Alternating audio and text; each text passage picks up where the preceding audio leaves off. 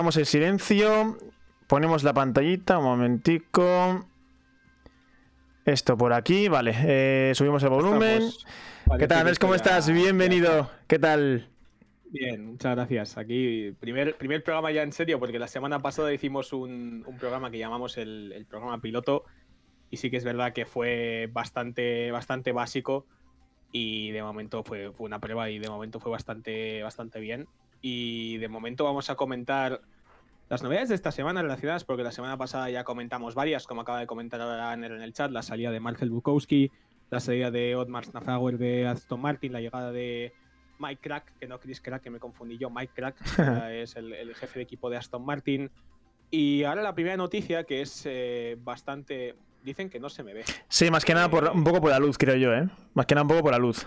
Espera un momento. Sí, por la luz. problema. Ahí está. que- Ahora sí, ahora sí. Lo que voy a hacer ahora esto y ya está. Eh, eh, ahora se te ve, ahora se te ve. Eh, la primera noticia que voy a comentar está relacionada con el equipo Mercedes, que el día 21, la semana pasada, anunció que su jefe de motores, que es Ben Hodgkinson, abandona el equipo Mercedes y se marcha al equipo Red Bull, en concreto a la zona de powertrains del equipo Red Bull. Para aquellos que vivan debajo de una roca, este año Honda deja ya de suministrar motores a Red Bull como motorista, es decir, Honda ya no aparecerá en la Fórmula 1 como motorista de los equipos Red Bull y Alfa Tauri, sino que Red Bull ha absorbido la patente de Honda como motorista en la Fórmula 1 y ahora Red Bull desarrollará el motor Honda como motor suyo propio. Es decir, ahora mismo en, en Milton Keynes, que es la fábrica de Red Bull, se está construyendo una zona dedicada exclusivamente a motor que a- durante los próximos años se espera que eh, el equipo Red Bull produzca sus propios motores, al igual que lo ha hecho Mercedes, al igual que lo hace Alpine con Renault y al igual que lo hace Ferrari. Hmm. En este caso se ha anunciado este fichaje y la verdad que es bastante bomba, considerando que Ben Hawkinson llevaba más de 20 años en Mercedes desde el año 2021, desde el año 2001, perdón, disculparme. Y sí que es cierto que hay una cosa muy curiosa, aquí en el tweet que la anuncian ambos equipos al mismo tiempo, se menciona que el, ingeniero Ben Hawkinson entrará en el equipo Red Bull el 24 de mayo del 2022. Y me preguntaréis, ¿por qué tarda tanto tiempo en llegar? Eh, los equipos de la Fórmula 1 escribieron, eh, establecieron un contrato entre ellos en el cual se habla el gardening. El gardening es un proceso de seis meses, por, e, o el equipo, o el de los equipos, el acuerdo que se decida, por el cual este, esta persona que está contratada en otro equipo no, eh, no sigue funcionando y deja de trabajar durante seis meses para el otro equipo con tal de no entregarle esos beneficios, digamos, ese, esa información especializada a- al nuevo equipo, como es lógico. Como fue el caso de James Key cuando dejó Toro Rosso y se fue a McLaren, como fue el caso de Peter Prodomou cuando dejó Red Bull y se fue a McLaren, como fue el caso también de James Allison cuando dejó Ferrari y se fue a la Hablemos, a Mercedes. Hablemos Eh, de hay- eso, hay hablemos de eso porque había mucha gente, además rumores en Twitter y demás, bueno, eh, de gente importante que estaba diciendo que Red Bull estaba dedicando gran parte de su dinero y esfuerzo en la, en la infraestructura de, de los motores Tiene mucho y que eso, claro, pero que eso, eh, de una manera directa o indirecta, eh, afectaría directamente al rendimiento de 2022. Es decir, eh, hay techo presupuestario, de hecho se hizo la normativa de que entre 2020 y 2021, depende de tus resultados, en plan, depende de la posición que quedes en el campeonato, eh, se te quitaría parte del tiempo en el túnel de viento, recordemos eso. Entonces, esto va a afectar principalmente tanto a Mercedes como a Red Bull. Espera que saludo aquí a la gente. eh, Andrés, bienvenido, Íñigo. Lo siento, es lo que toca. Hay que comerse anuncios para comer. ¿Y qué tal, Raúl? ¿Cómo estás? Estamos de vuelta, estamos de vuelta. Briatore 2022. Ahora hablaremos también de Briatore. Ahora hablaremos de Hablaremos Briatore. Briatore, Pero vamos a hablar Sí. por equipos primero. Eso es, vamos a hacerlo un poquito- El, el tema de, de Mercedes, vamos a mencionar otra cosa en concreto. Mercedes el 18 de febrero presenta su vehículo, el W13. Y Red Bull de momento, y así que yo sepa, todavía no han dicho la fecha, pero publicó un, un tweet o en sus redes sociales publicaron que se haría de manera virtual y que te inscribieses en un sorteo por el cual podías llegar a tener una entrevista con Checo Pérez o con Max Verstappen. Qué De barbaridad. momento que yo sepa, todavía no existe esa entrevista en directo, ya todavía no está disponible. Y de momento yo no tengo información eh, al respecto, pero según parece será parecida a una fecha, eh, a la fecha de eh, de Red Bull. Sí, sí, sí, Red Bull suele, bueno, históricamente suele retrasar un poquito sus, eh, sus fechas de entrega del monoplaza de, presentación. De por sí, sabemos que lo van a, hacer, van a ser los últimos, lo más seguro, o posiblemente los, los casi últimos. Lo hacen siempre, eh, estilo camuflaje, estilo con un montón de cosas que se hacen, un montón de parafernalias. Pero es normal, ¿no? Es Red Bull. se, me, se me salió un poquito el chat, un momento, justo. Pero es normal, ¿no? Eh, Red Bull suele ser así. Tiene ese tipo de carácter en cuanto a ese tipo de nicho. plan, siempre hace el, el, paripé de voy a dejarlo todo para el final, no quiero mostrar mis cartas, lo cual me parece bastante bien, la verdad. Sí, es, lo típico, ¿no? estrategia como en 2015 que hicieron eh, aquel, camuflaje eso es. que usaron en Jerez, que fue una cosa bastante curiosa. Eso es. Comenta Íñigo en el chat que posiblemente usen también Alfa Tauri como banco de prueba. Eh, lo más seguro es que 100%. Puede ser. Yo creo que 100%, 100%. Yo creo que si tienen que probar algo de los nuevos motores, nueva configuración o lo que sea, eh, yo creo que tiene que ser sí o sí eh, en Alfa Tauri. Para algo lo tienen, vaya, en este momento. Ahora mismo eh, vamos a pasar al siguiente equipo. Vamos a pasar al equipo Alfa Tauri, ya que hablamos de, Red Bull. Y Pierre le ha hecho unas declaraciones en la cual hace referencia a que en 2023 no va a estar pendiente únicamente de Red Bull, sino que va a estar pendiente de, de otros asientos. Eh, personalmente, si me permite la opinión, Pierre Gasly, por favor, cállate un mes. Por favor, te lo pido. Sí, ya tres meses desde que acabó la puñetera temporada diciendo todos los puñeteros días es que me merezco subir a Red Bull.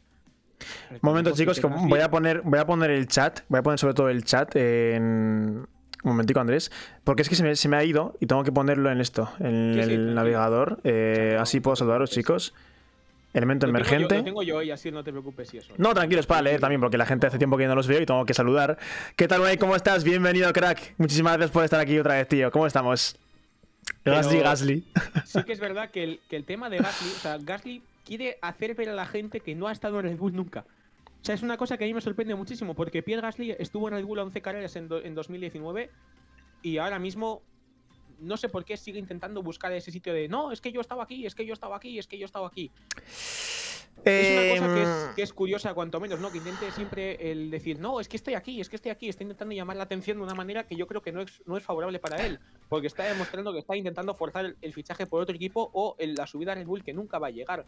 La subida a Red Bull, desgraciadamente, eso es, desgraciadamente, eh, no va a llegar nunca, yo creo. Más que nada. Esté Checo Pérez, mientras no, no, no. te corrijo, te corrijo, te corrijo. Mientras esté. Mm, se me ha ido el nombre. Mientras esté el Tito, joder, el jefe de Red Bull, lo manda más, me cago en la puta. Eh, eh Marco. Exacto, mientras esté Helmut Marco, no va a subir nunca, te lo aseguro. Mm. Si le pasa algo, le hizo algo en la patata a Helmut Marco, igual puede ser, me planteo la posibilidad. Pero Helmut Marco es muy calzota y si dice que no, es que no. Es que no. O sea, y punto final otro tema muy, muy concreto, eh, que vamos a hacer un poco a, referencia. Eh, Alfa Tauri piensa en hacer un test este mismo jueves para preparar el 2022, pero será un coche, un test con el coche muleto, que llaman ellos, con el coche mula. ¿Qué se conoce de estos coches mula? Vamos a explicarlo. Los coches mula son aquellos coches que tienen dos años anteriores al año en curso, es decir, tiene que ser un coche como, como mínimo del 2020 para poder hacer las pruebas obviamente será el, coche 2020, pero con llantas 18 pulgadas para 2022, para poner a los pilotos a punto a, cargo de la temporada 2022. Como ya se hizo a principio de temporada en 2019 con el coche con el Toro Rosso, se pintó de Alfa Tauri, se puso a Yuki Tsunoda en el coche y se empezó a hacer, se empezó a hacer pruebas. Eh, a ver, yo creo que no me parece mal, me parece una, decisión bastante, bastante buena. Eh, indirectamente yo creo que, oye, no está nada mal. Pero sí que es cierto que, es una cosa que me, sorprende. Es una cosa que me sorprende a tan poco tiempo de empezar ya los test con la nueva reglamentación, el coger un coche de hace dos años que no te sirve para nada únicamente para probar los neumáticos. Cuando ya has tenido los test posteriores a Abu Dhabi, que ya, que ya hubieron muchos equipos probando y con muchos pilotos eh, jóvenes, me sorprende mucho que de repente ahora vengan a hacer este tipo de pruebas. Eh, Yo creo. No tampoco. Es que lo que pasa es que los neumáticos de 18 pulgadas, eh, la gente se cree que simplemente ha aumentado la pulgada y ya está, pero es, es todo muy diferente, es una física muy diferente. Cambia, todo y yo creo, y yo creo que aunque sean coches de 2020, algo, algo harán, algún tipo de simulación harán como para que les sirva para 2022, estoy segurísimo. Es imposible que hagan eso simplemente porque sí. O sea, y yo creo, de hecho, que el mayor desafío para los pilotos de, esta temporada va a ser esos neumáticos. O sea, vamos a ver un montón. Yo creo que vamos a ver. Ojo al dato, chicos. Uno, eh, pilotos de revelación. van a adaptarse muy bien al, al coche, al, de hecho a los neumáticos, y la otra cara de la moneda. Hmm. Que van a caer completamente en rendimiento. Eh, porque son neumáticos muy, muy diferentes. Yo, yo insisto en ello. Os acordaréis de mí, lo digo en serio. Hay muchos pilotos que van a, van a caer en esa. En esa. Como pasó con. Fórmula 2, Eso es. Pero como pasó con Ricardo, ¿no? Ricardo, por ejemplo, no se adaptó al McLaren y mira cómo está. O sea, es decir, eh, esto es lo que pasa con un piloto. Se adaptó, gan- ganó una carrera y así. No, Ganó una carrera, pero, pero, cu- una pe- carrera. pero, pero cuidado, cuidado, que el resto de la temporada no se le vio. Hay que admitirlo. Hay Exactamente. que admitirlo. ¿Qué tal, Dema? ¿Cómo estás? Bienvenido, crack. ¿Cómo estás? Mira.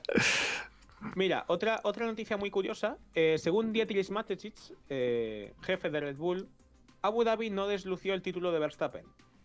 Totalmente cierto. Yo No, tengo ningún tipo de No, no, no, no, no, ni mucho menos. Eh, A ver, Max te quiero decir. Para mí, repito, para mí, yo creo que para la mayoría de este chat es el justo campeón del mundo este año, el año pasado. Eh, 10 victorias, 10 poles, 3 vueltas, 7 vueltas rápidas, creo que hizo, un- unos números de Sí, escándalo. sí, sí, sí, sí. Y, y no fueron 12 victorias por el tema de Silverstone y Eh, el tema de Bakú. Y solo hay que ver cuántas vueltas no, ha liderado en el año, o sea, te quiero decir. Entonces no, no. Eh, Raúl, tío, cuídate, gracias por estar aquí en directo, tío. No te preocupes. Un saludo, fiera. Otra, otra noticia, y esta ya más relacionada con el equipo Alpine. El Museo de Alonso, en, en Oviedo, quiere tener lista su ampliación este verano. El museo va a realizar una ampliación eh, para poder albergar más vehículos, porque claro, ahora mismo están llenos, porque sumando entre los coches de Fórmula 3, Fórmula 3000 y todos los Fórmulas 1, que habrá que sumar el, el coche de Alpine de este año seguramente, y habrá que sumar el coche del Dakar, que todavía no sé si estaba ya, creo que no.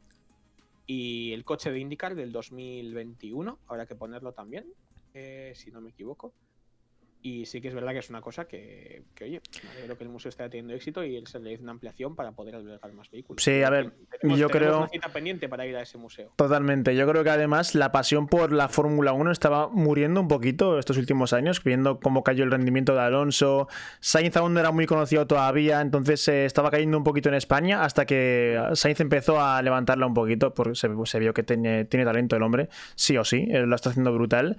Alonso volviendo a la Fórmula 1 también, eso ha sido la gota con el vaso para llegar a ese nivel de, de hype ¿no? que faltaba en la, en la península en este caso, porque vamos, eh, estaba cayendo un poquito la, la cosa. Y estoy viendo aquí en el chat una cosa curiosa, y es que he visto que antes dije que había pilotos que no se adaptarían muy bien a este año, y he visto nombres por ahí como por ejemplo Sunoda. Eh, espera que te diga.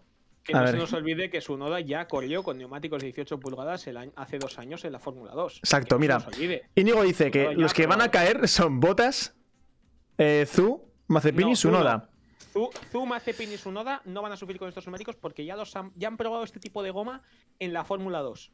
Ya han corrido un año entero de Fórmula 2 con este tipo de neumáticos de 18 pulgadas.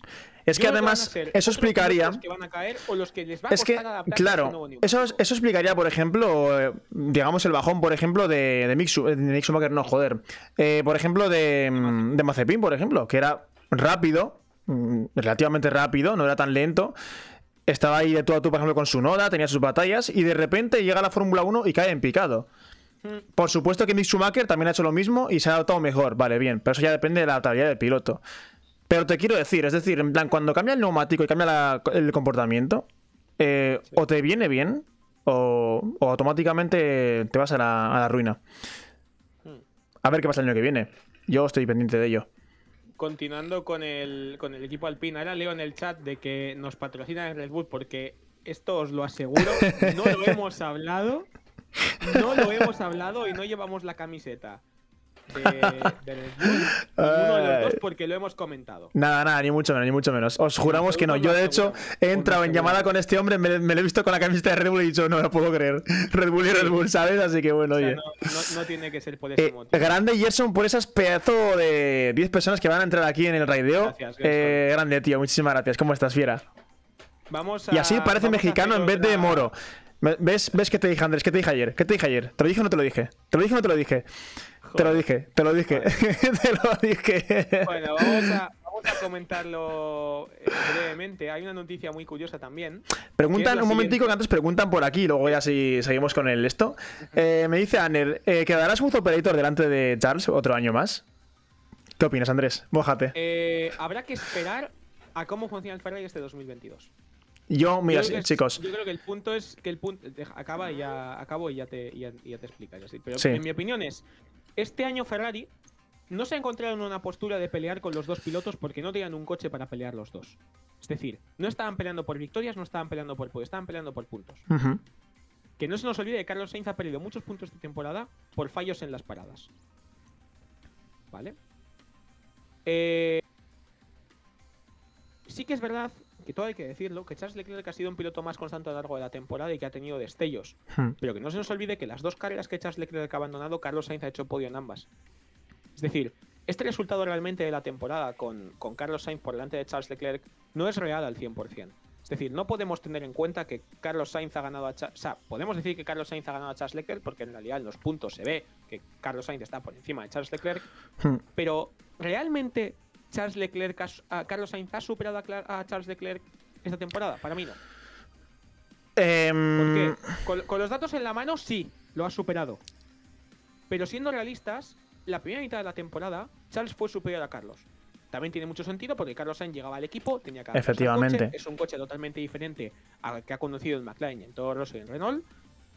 Pero esta segunda mitad de temporada, Carlos Sainz le ha ganado en casi todas las clasificaciones a Charles Leclerc. Ha hecho podios ha hecho más puntos. En el 2022 habrá que ver qué hace Ferrari. Porque que no se nos olvide que Ferrari en el año 2019 fichó a una joven promesa llamada Charles Leclerc proveniente de Alfa Romeo Sauber y teniendo un cuatro veces campeón del mundo sentado en el coche con el número 5 llamado Sebastian Vettel, que en la primera carrera Charles Leclerc lo quería adelantar y Ferrari no le dejó. La segunda carrera, Charles Leclerc llegó y marcó la pole. Perdió la carrera. Perdió la carrera. Por un fallo de motor, no fue su culpa.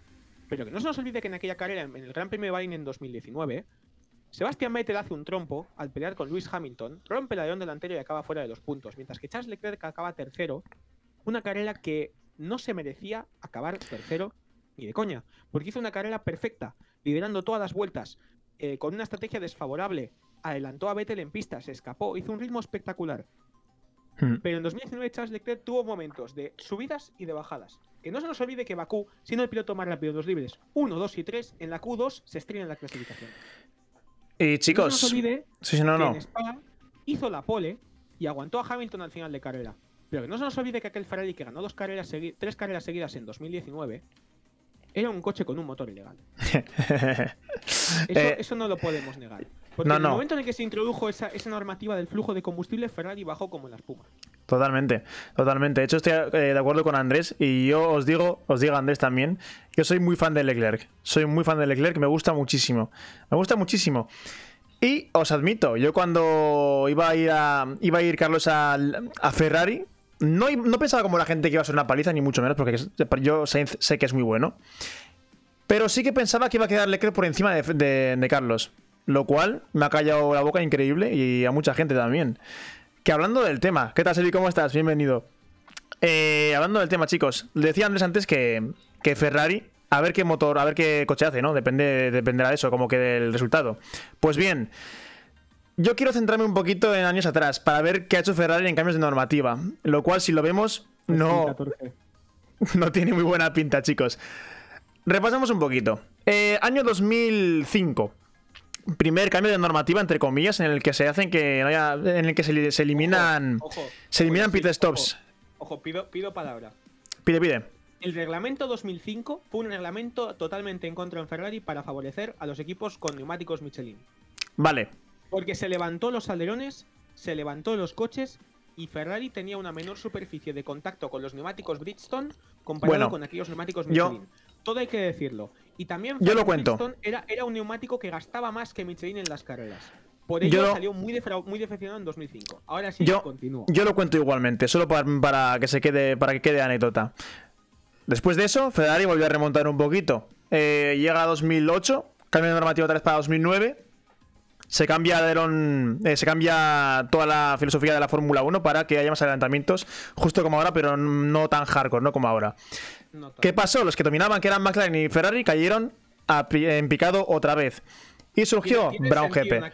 Tiene aquel sentido aquel año porque estuvieron peleando hasta la última carrera. Desarrollaron mucho tiempo los coches del 2008 porque se estaban jugando el título. Tiene sentido en ese caso. sí, pero, pero es cierto, es cierto que salieron. Eh, de hecho, en ese en aquel entonces un montón de ingenieros. Te pasaré luego la entrevista. que admitían en Ferrari y McLaren que habían subestimado la normativa. Sí, eso es verdad. La subestimaron bastante y al final se llevaron la, la hostia padre.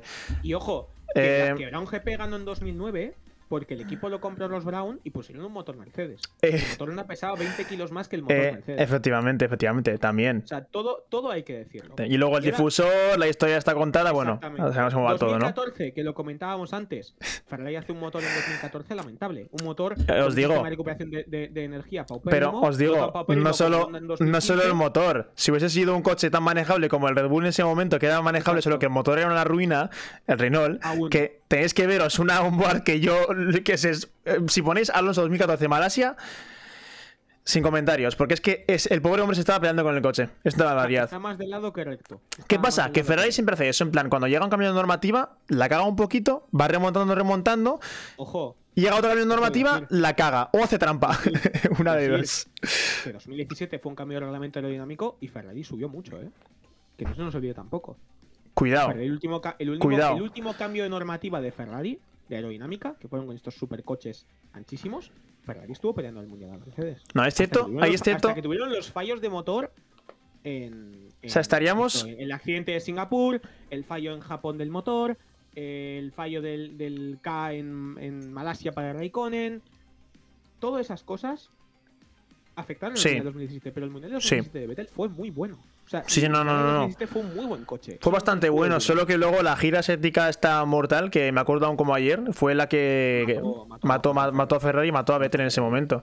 Eh, una barbaridad. Eh, chicos, y ahora hablamos si queréis de McLaren, que hay mucha gente, mucha gente pidiéndolo en el chat. Ahora, ahora, ahora voy a Eh, mencionar, ahora iba a mencionar a McLaren. Hmm. Porque Zach Brown esta semana ha hecho unas declaraciones de que ser equipo cliente en esta nueva normativa va a afectar mucho. Porque dependen de la posición del motor de Mercedes dentro del coche. Uno. Y punto dos. McLaren ahora mismo no dispone de un túnel del viento porque el túnel del viento que tiene ahora mismo McLaren es el túnel de colonia de Toyota y está en reformas. Eh, perdona que te diga, eh, ¿Alpine tiene túnel de viento propio? Sí, Sí, tiene un túnel del viento propio, creo que en Enston. en esto. sí, Vale, vale, vale, vale, vale, vale, vale. Creo Ok, que los, únicos, los únicos equipos que no tienen túnel del viento propio son McLaren y Haas. McLaren, ¿desde cuánto que no tiene túnel de viento propio? Desde hace muchos años, porque vendieron parte de la fábrica de Walking Claro, es y ahí que tenía el túnel del viento. eso explicaría y- muchas cosas, la verdad. Sí, y, y usaban el de, el de Toyota. Vale, vale, vale, vale. Y, sí que es verdad que fue una cosa curiosa. Y otra cosa muy, muy graciosa que me hizo gracia, que estuve viendo la semana pasada, fue Ricciardo, que comentó que él no es un piloto de relajes, él es un piloto de sensaciones.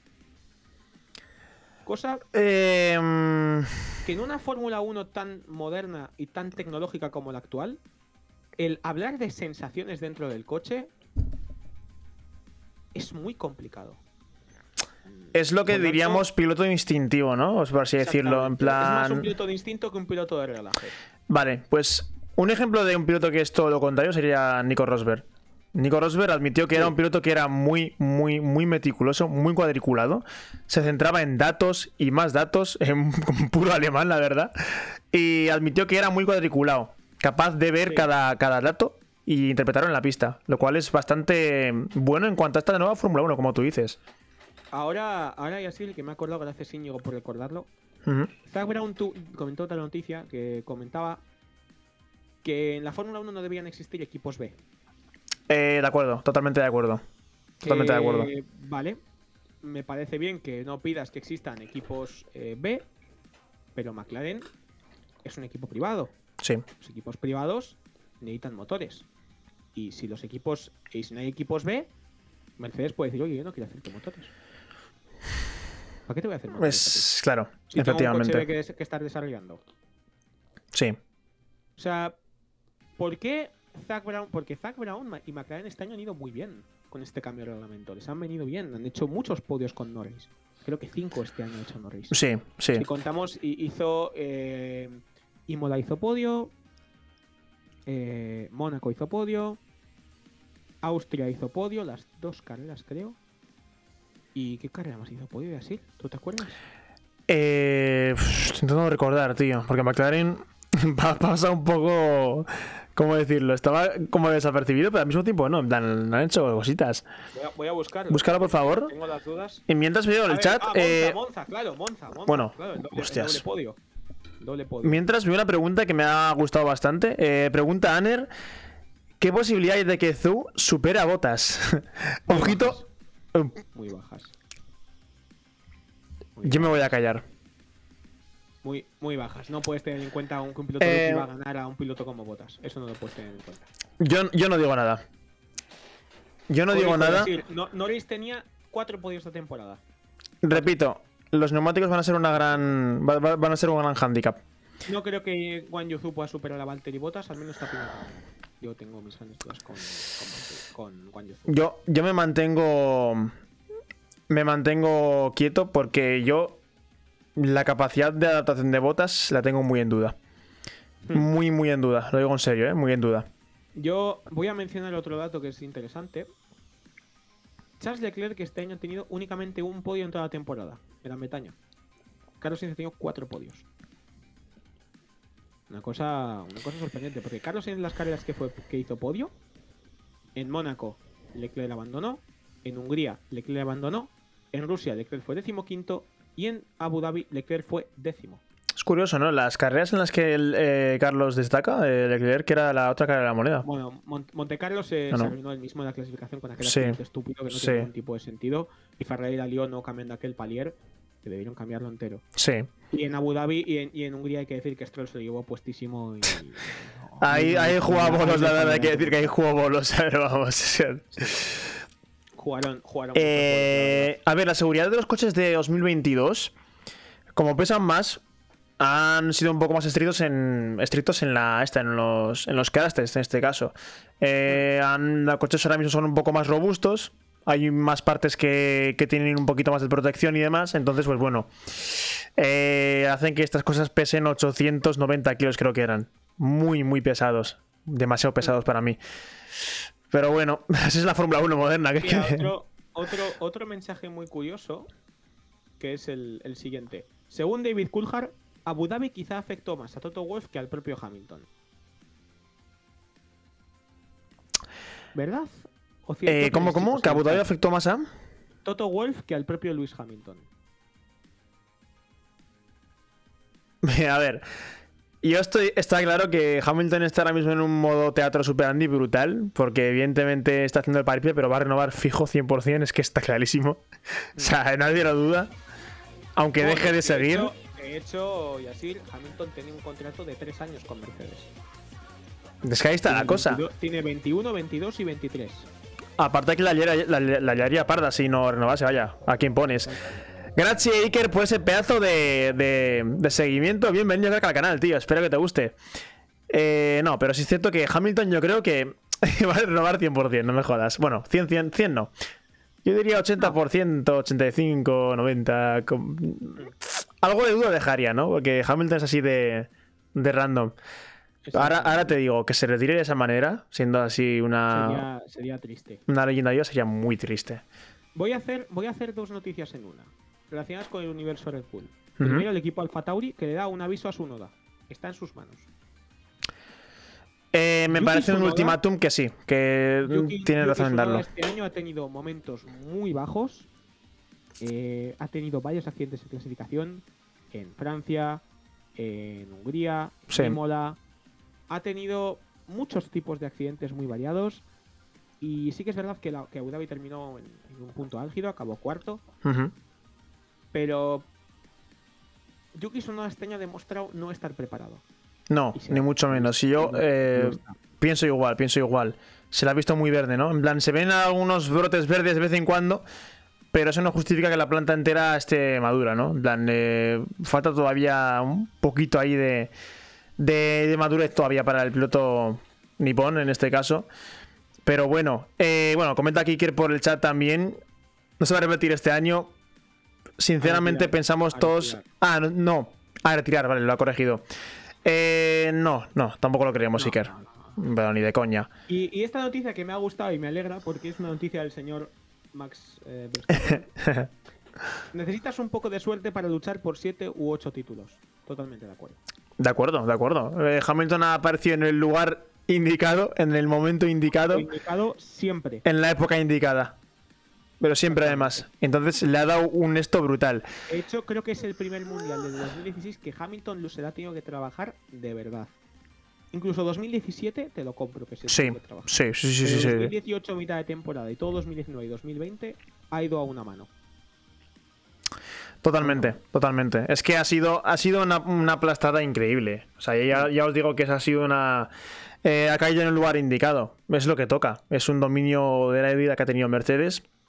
Exactamente. Bueno, eh, que espero que no se repita nunca más. Repito, nunca más. Exactamente. Nunca más, porque de verdad. eh, los antecedentes nos dejan un poquito. eh, con la. digamos, con la mosca en la oreja, ¿no? Porque ha habido. En realidad ha habido pocas épocas en la Fórmula 1 donde, digamos, que haya una igualdad máxima, ¿no? Una igualdad de equipos muy hardcore, ¿no? O que haya mucha, una oportunidad de muchos eh, constructores de ganar el mundial. Sí. Muy pocas, muy pocas en realidad. ¿eh? Esta, esta gente que dice, no, antiguamente era mejor. No, no, no, no, perdona que os diga. Siempre ha habido, siempre ha habido un equipo o dos que tenían la batuta dominante. Y luego estaba en el resto. Y luego estaba el resto. Exacto. Eh, casos como 2007, 2008, 2012. Este caso donde también 2021. Vale, bien. Pocas veces se van a volver a ver. Exacto, exacto. Es más que nada por eso. De hecho, no sé quién dijo una noticia. eh, no sé quién era, qué personaje era, ahora lo saco por internet.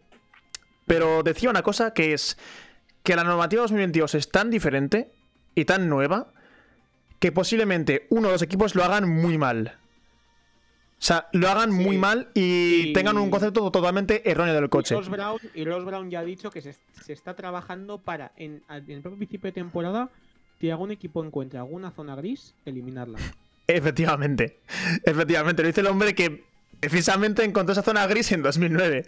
¿Sabes? O sea, es, es como el padre que le echa la bronca al hijo porque sabe que va a hacer algo que él hizo en la infancia, ¿no? Es exactamente, exactamente lo mismo. Ross Brown sabe de lo que es- de, de lo que son capaces los equipos mejor que nadie. Y evidentemente él quiere que no se repita eso porque vio que él mismo vio que era un abuso, ¿no? Lo que pasó en 2009. Dijo, hostias, Hmm. vaya abuso, ¿no? Que les metimos a- al resto de equipos en 2009. Pero Según, vamos. según comenta Íñigo, yo creo que será McLaren al que va a fallar. Dudo que McLaren falle, pero sí que es verdad que Eh, creo que va a tener cuidado, un bajón que McLaren tiene eso, es, tiene muchas papeletas, ¿eh? Sin tener un. bajar. Exactamente, sin tener un túnel como Dios manda y demás, cuidado. Cuidado. Mm. Cuidado porque. mm, A ver, es cierto que han dejado el, el desarrollo de este coche de este año muy, muy aparcado. Se ha notado, Sí. se ha notado. Se ha notado que han pegado un bajón brutal en la partida de, la segunda, de una segunda mitad. Mm. Eh, pero yo creo que es, digamos, que dejar el coche aparcado lo justo para cumplir los deberes, no para ser mejores. plan, o empezamos a trabajar ya en el coche, o vamos a acabar con un coche de mierda, ¿sabes? En plan, lo justo como para tener un coche como Dios manda, mínimo. Eh, dice Ander por ahí también en el chat, eh, así rápida pregunta, que si Albon estará fino en su regreso a Williams. A ver, Alex Albon, eh, hay una curiosidad muy buena en su fichaje por el equipo por el equipo eh, Williams. El equipo Williams fue el que el que buscó a, a Alex Albon. Es decir, Albon no fue este típico piloto de pago que hace dos años entraba en Williams, ponía 50 millones de euros y subía al coche. No, eh, este no es el caso. Williams ahora mismo que dispone de Dorrington Capital, que es aquel fondo de inversión canadiense, si no me equivoco, que está Eso es, eso es. Eh, fueron a buscar a Alex Albon. Red Bull no puso ningún tipo de impedimento en ello. Sí que es verdad que prohibió a Albon hablar de cualquier tipo de cosas sobre el motor Honda para, para Mercedes, puesto que obviamente no, no va a poder hablar. Pero sí que es verdad que yo, a mí por lo menos Alex Albon no me parece un mal fichaje para el equipo Williams, considerando que ahora mismo Williams, después de la salida de George Russell, no iba a coger a cualquier piloto de la Fórmula 2. Efectivamente, efectivamente. Y ojo que había también expiradores de Fórmula 1 muy buenos, ¿eh? Hülkenberg, pero por ejemplo, Nico Hülkenberg- ya, tiene una edad. Sí, cierto. Cierto. Y, Williams, Williams quiere, yo creo que quiere volver a crear un proyecto en el que digan, bueno, vamos a empezar a un poquito de, De cero, hecho- ¿no? Un poquito. De hecho, me sorprendió que Alpine no le buscase ese sitio a, a Oscar Piastri. Porque lo que a mí me sorprende es que un piloto del, del palo de Oscar Piastri, que ha ganado la Fórmula Renault 2.0, que ha ganado la Fórmula 3, la Fórmula 2 en su primer año, no esté en Fórmula 1. este año. Cierto me parece. O sea, pero para es mí que- tendría mucho más sentido ese asiento en, en el equipo Alfa Romeo, que lo tiene ahora mismo Wang Yuzu. Para mí se lo merecía mil veces más a, a Oscar Es que yo creo que, que Williams quería mínimo a un piloto que tenga, aunque sea una mínima experiencia en Fórmula 1. Mínima, mínima, porque no es tan, digamos, como para encima de, digamos, ser niñeras, ¿no? Porque no es el mejor coche del mundo como para enseñar a alguien. Si no, díganle a Haas este año, ¿no? Con Mick Schumacher y, y, Mazepin, ¿no? Que no es el mejor coche para aprender, ni mucho menos. Entonces, bueno, mínimo querrían un piloto que tendría, aunque sea un poquito de experiencia, la Latifi por ahí metido. Yo creo que Albon va a ganar la Latifi esta temporada también. Albon para mí es mucho más rápido, evidentemente. Un comentario que hace Íñigo es: a Alonso le pasó lo mismo porque perdió el asiento de, en Minardi y después se fue a Renault y, tuvo que estar de reserva. El caso de, mm, de Alonso en, mm. el año 2002 es, es una cosa curiosa porque Alonso en 2001 eh, firma un acuerdo con, con Minardi para correr durante dos años. Pero sí que es verdad que llega un punto en el cual llega Fabio Vatorio, rompe ese contrato. Buenas, Pony. ¿Qué tal, Pony? ¿Cómo estás? Bienvenido, crack. Y, llega y dice: Oye, voy a dejar a este piloto durante un año en, Minardi, pero en 2002 me lo llevo yo. Y en 2002 yo decido hacer con él lo que quiero. Y el caso de 2002 fue curioso porque en el año 2002 eh, el, equipo, el equipo Renault tenía dos pilotos. Jenson Button, que vino de Williams en el año 2000 y corrió en Benetton en el 2001. y esa es. que vino del equipo Jordan. Y sí que es verdad que fue una, una cosa curiosa, porque Alonso en 2003 se sube en el coche porque Jenson Button deja el equipo Renault y se va al equipo Bar Honda. Entonces, es una situación bastante curiosa como ese fichaje originó la llegada de, Alonso a, Renault. Y ahora, pues, obviamente, Pony habla de Trulli, pues un piloto bastante valorado. no, no, no, toda la razón. Toda la razón. Pero sí que es verdad que para mí, para mí al menos se merecía más de una victoria. Yo creo que Trulli llega a caer en el lugar exacto. Y cuidado. Yo creo que Trulli llega a caer, por ejemplo, en un lugar eh, digamos en 2006, como por ejemplo, yo que sé, un Red Bull o algo en el que vaya madurando llegar a 2009 y cuidado, ¿eh? Con Trulli. No, yo no Trulli ya tenía una edad cuando fichó por Renault y ya en sus últimos años de Toyota fue un poco buscar a ver si sonaba la flauta. Eh, sí que es verdad que yo, a todos aquellos que estáis aquí en el chat, os recomiendo mirar el F1 Billón de Grid con Jarno Trulli, un, podcast que hizo Tom Clarkson con Jarno Trulli, que ahora mismo se dedica a sus viñedos y demás, y habló sobre su, toda su etapa Ya sí, dame el VIP. Luego te lo pongo, hombre. Y todo, toda esta referencia o todo este comentario acerca de Jarno Trulli, de su carrera deportiva, sus inicios en Jordan Peugeot, luego el fichaje por Prost, eh, luego la salida a Jordan otra vez, luego otra vez caer en, en Renault, luego irte, a Toyota, irte a Lotus. Es que, perdona, es que un poco lo pensamos, pero, pero lo hice Pony por esto, pero Jarno Trulli, eh, junto con Giancarlo Fisichera, ojo a datos, son los últimos italianos que haya habido en la Fórmula 1. Los últimos. Bueno, Lucci, mm, espera que acabe. De, de nivel.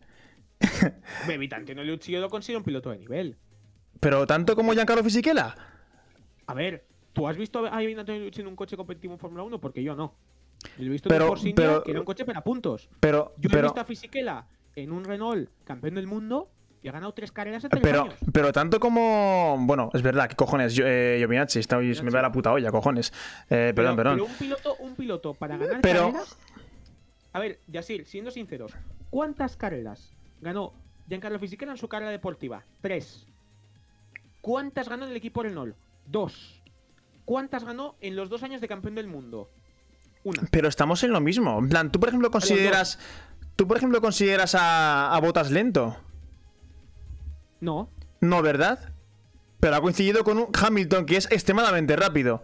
Pero te quiero decir. O sea, con ese coche. Pasó lo mismo. pero con ese coche Botas ha ganado 10 carreras. Pero, oh, joder, hombre, nos han jodido. Es el coche más dominante de la historia de la Fórmula 1. Malo sería no ganar, ¿sabes? con ese coche. Pero Fisichella ganó dos carreras en dos años, una en 2005 y una en 2006, con un coche que era ampliamente. No, ampliamente dominante, pero era un coche rápido. Eh... en 2004 con un Renault, que sí que es verdad que no era un coche de ganar carreras. No era un coche de ganar carreras, sí era un coche de hacer podios Ganó una carrera en Monte Carlo por estrategia. Todo hay que decirlo, todo hay que decirlo, hay que, decirlo por su nombre las cosas. Yo, en mi opinión, en mi opinión, en cuanto. no, no es verdad, es verdad. Trulli ese 2005, me hubiese gustado. Pero Trulli quiso salir de Renault. O sea, obviamente esto, voy a hacer un, spoiler, pero yo he visto y he escuchado esa charla de Jarno Trulli con Tom Clarkson y él comenta que eh, él, en las últimas tres carreras de campeonato, se le comunica le comunica a Florian Briatore que iba a renovar, y Sí. un día después le dice que no, que van a coger a Fisichella y que él se va. Entonces le dice Trulli, ah, sí, vale. Entonces Trulli ya tenía cerrado un preacuerdo con Toyota y le dice a Toyota, oye, echar a Cristiano Damata y subirme a mí al coche. Y Mamá. por eso, en el año 2004, las últimas tres carreras de la temporada las Estuvo ya en Carlos Fisic. Eh, Villeneuve, Jacques verdad, verdad, Villeneuve. verdad, verdad, verdad, verdad. Se ha perdido de mi imagen, ya sí. Uy, vas a perdido. ¿Por qué? No sé, pero yo no me veo en el streaming ahora mismo. Eh, ahora, hostias. Vale, vale, vale, Eh, vale. Espera, porque en el directo no se ha actualizado. Ahora, ahora, ahora, ahora. No te preocupes. Ahora, Eh, dice Pony, ojito con Enzo Trulli. Lo estoy siguiendo muy de cerca. El, El hijo. hijo. pues la verdad es que yo de- del hijo no sé mucho, la verdad. O sea, no, no sé tengo- prácticamente tengo nada. poca información también al respecto. Pero ojito, Pero ¿eh? sí, que, sí que es verdad que a mí una cosa que también me sorprendió bastante, que es eh, yo otra otra otro billón de gris que escuchaba, aparte del de Fernando Alonso, obviamente, que fue en el fin de semana de de, de Qatar, que fue el fin de semana de Qatar antes del podio. Ojito con el hijo de Montoya. Bueno, eh, Sebastián Montoya este fin de semana ha ganado una carrera en la Fórmula 4. O sea, ¿Sí o no? Va bien, va bien, sí, sí, sí. Yo, de hecho, este año, ya, ya que estoy aquí, me hago self-promo. eh, los días 1 y 2 de octubre, un servidor estará comentando la Fórmula 4 española en el circuito de los Arcos. Para aquel que quiera escuchar Radio Marca Navarra, me podéis escuchar comentarla el día 1 y 2 de octubre. Enzo. Eh, Enzo ha salido. Hostias. Enzo Trulli ha salido campeón del F4 en los Emiratos Árabes. Mira, ¿creéis que estos chicos podrían acabar en la Fórmula 1? Pregunta seria. O sea, n- Necesitan mucha suerte y, y necesitamos verlos en un- una Fórmula 3 y una Fórmula 2 para poder hacer una opinión contrastada. mínimo. Es que mínimo. Yo, yo al menos... Hoy, hoy en día, hoy en día, antiguamente igual sí que venía gente que venía de categorías muy inferiores y de repente llegaba a la, la Fórmula 1 sin llegar por A mí- el camino a mí hay que tradicional. decir- a mí hay que decir que hay, un, que hay tres pilotos a mí en las categorías inferiores que me han sorprendido muchísimo. Pero muchísimo. Estos tres pilotos son: uno, Oscar Piastri. No, Piastri sin duda. Dos, Sin duda. Stoffel Van Dorn. Que a nadie se le olvide la temporada 2015 en Fórmula 2 de Stoffel Van Dorn. ¿Ves? Que duplica Otro, en claro, puntos al resto de la claro. parrilla. Es que es otro caso, dominante. otro caso en el que dices, vale, Stoffel Van Dorn es muy bueno, era muy bueno. Dice que se me Pero es que- poco, Íñigo. Eh, poco. Pues espera que subimos un poquito. Lo que, lo que dice. Se menos Andrés, es lo que dice. Íñigo. A ver, ahora, habla. Hola, buenas tardes. Ahora tendría que ir bien. En principio. He subido Y, así. y Tony dice, y Pony dice una cosa muy cierta. Hoy en día el 90% es dinero, el 10% es el talento. Eh, sí. desgraciadamente es muy. Eh, sí. Si ahora. el caso de Jake Hughes, que con 28 años se sube al Fórmula 2. Veas el caso de Guillem Samaya.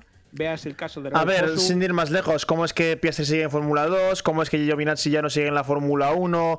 ¿Cómo es que Hulkenberg no ha, no ha tenido la oportunidad de seguir en Fórmula 1 tampoco? O sea, os quiero decir, hay un montón de casos que os podría decir ahora mismo sin problema en el que hay un montón de pilotos de- con talento que no están en la Fórmula 1 y no van a estarlo. Eh, igual en la Fórmula 1, digamos que si hay 20 pilotos, no sé cuántos diría yo en la ciencia exacta, pero igual hay mínimo 5 o 6 que están por pasta.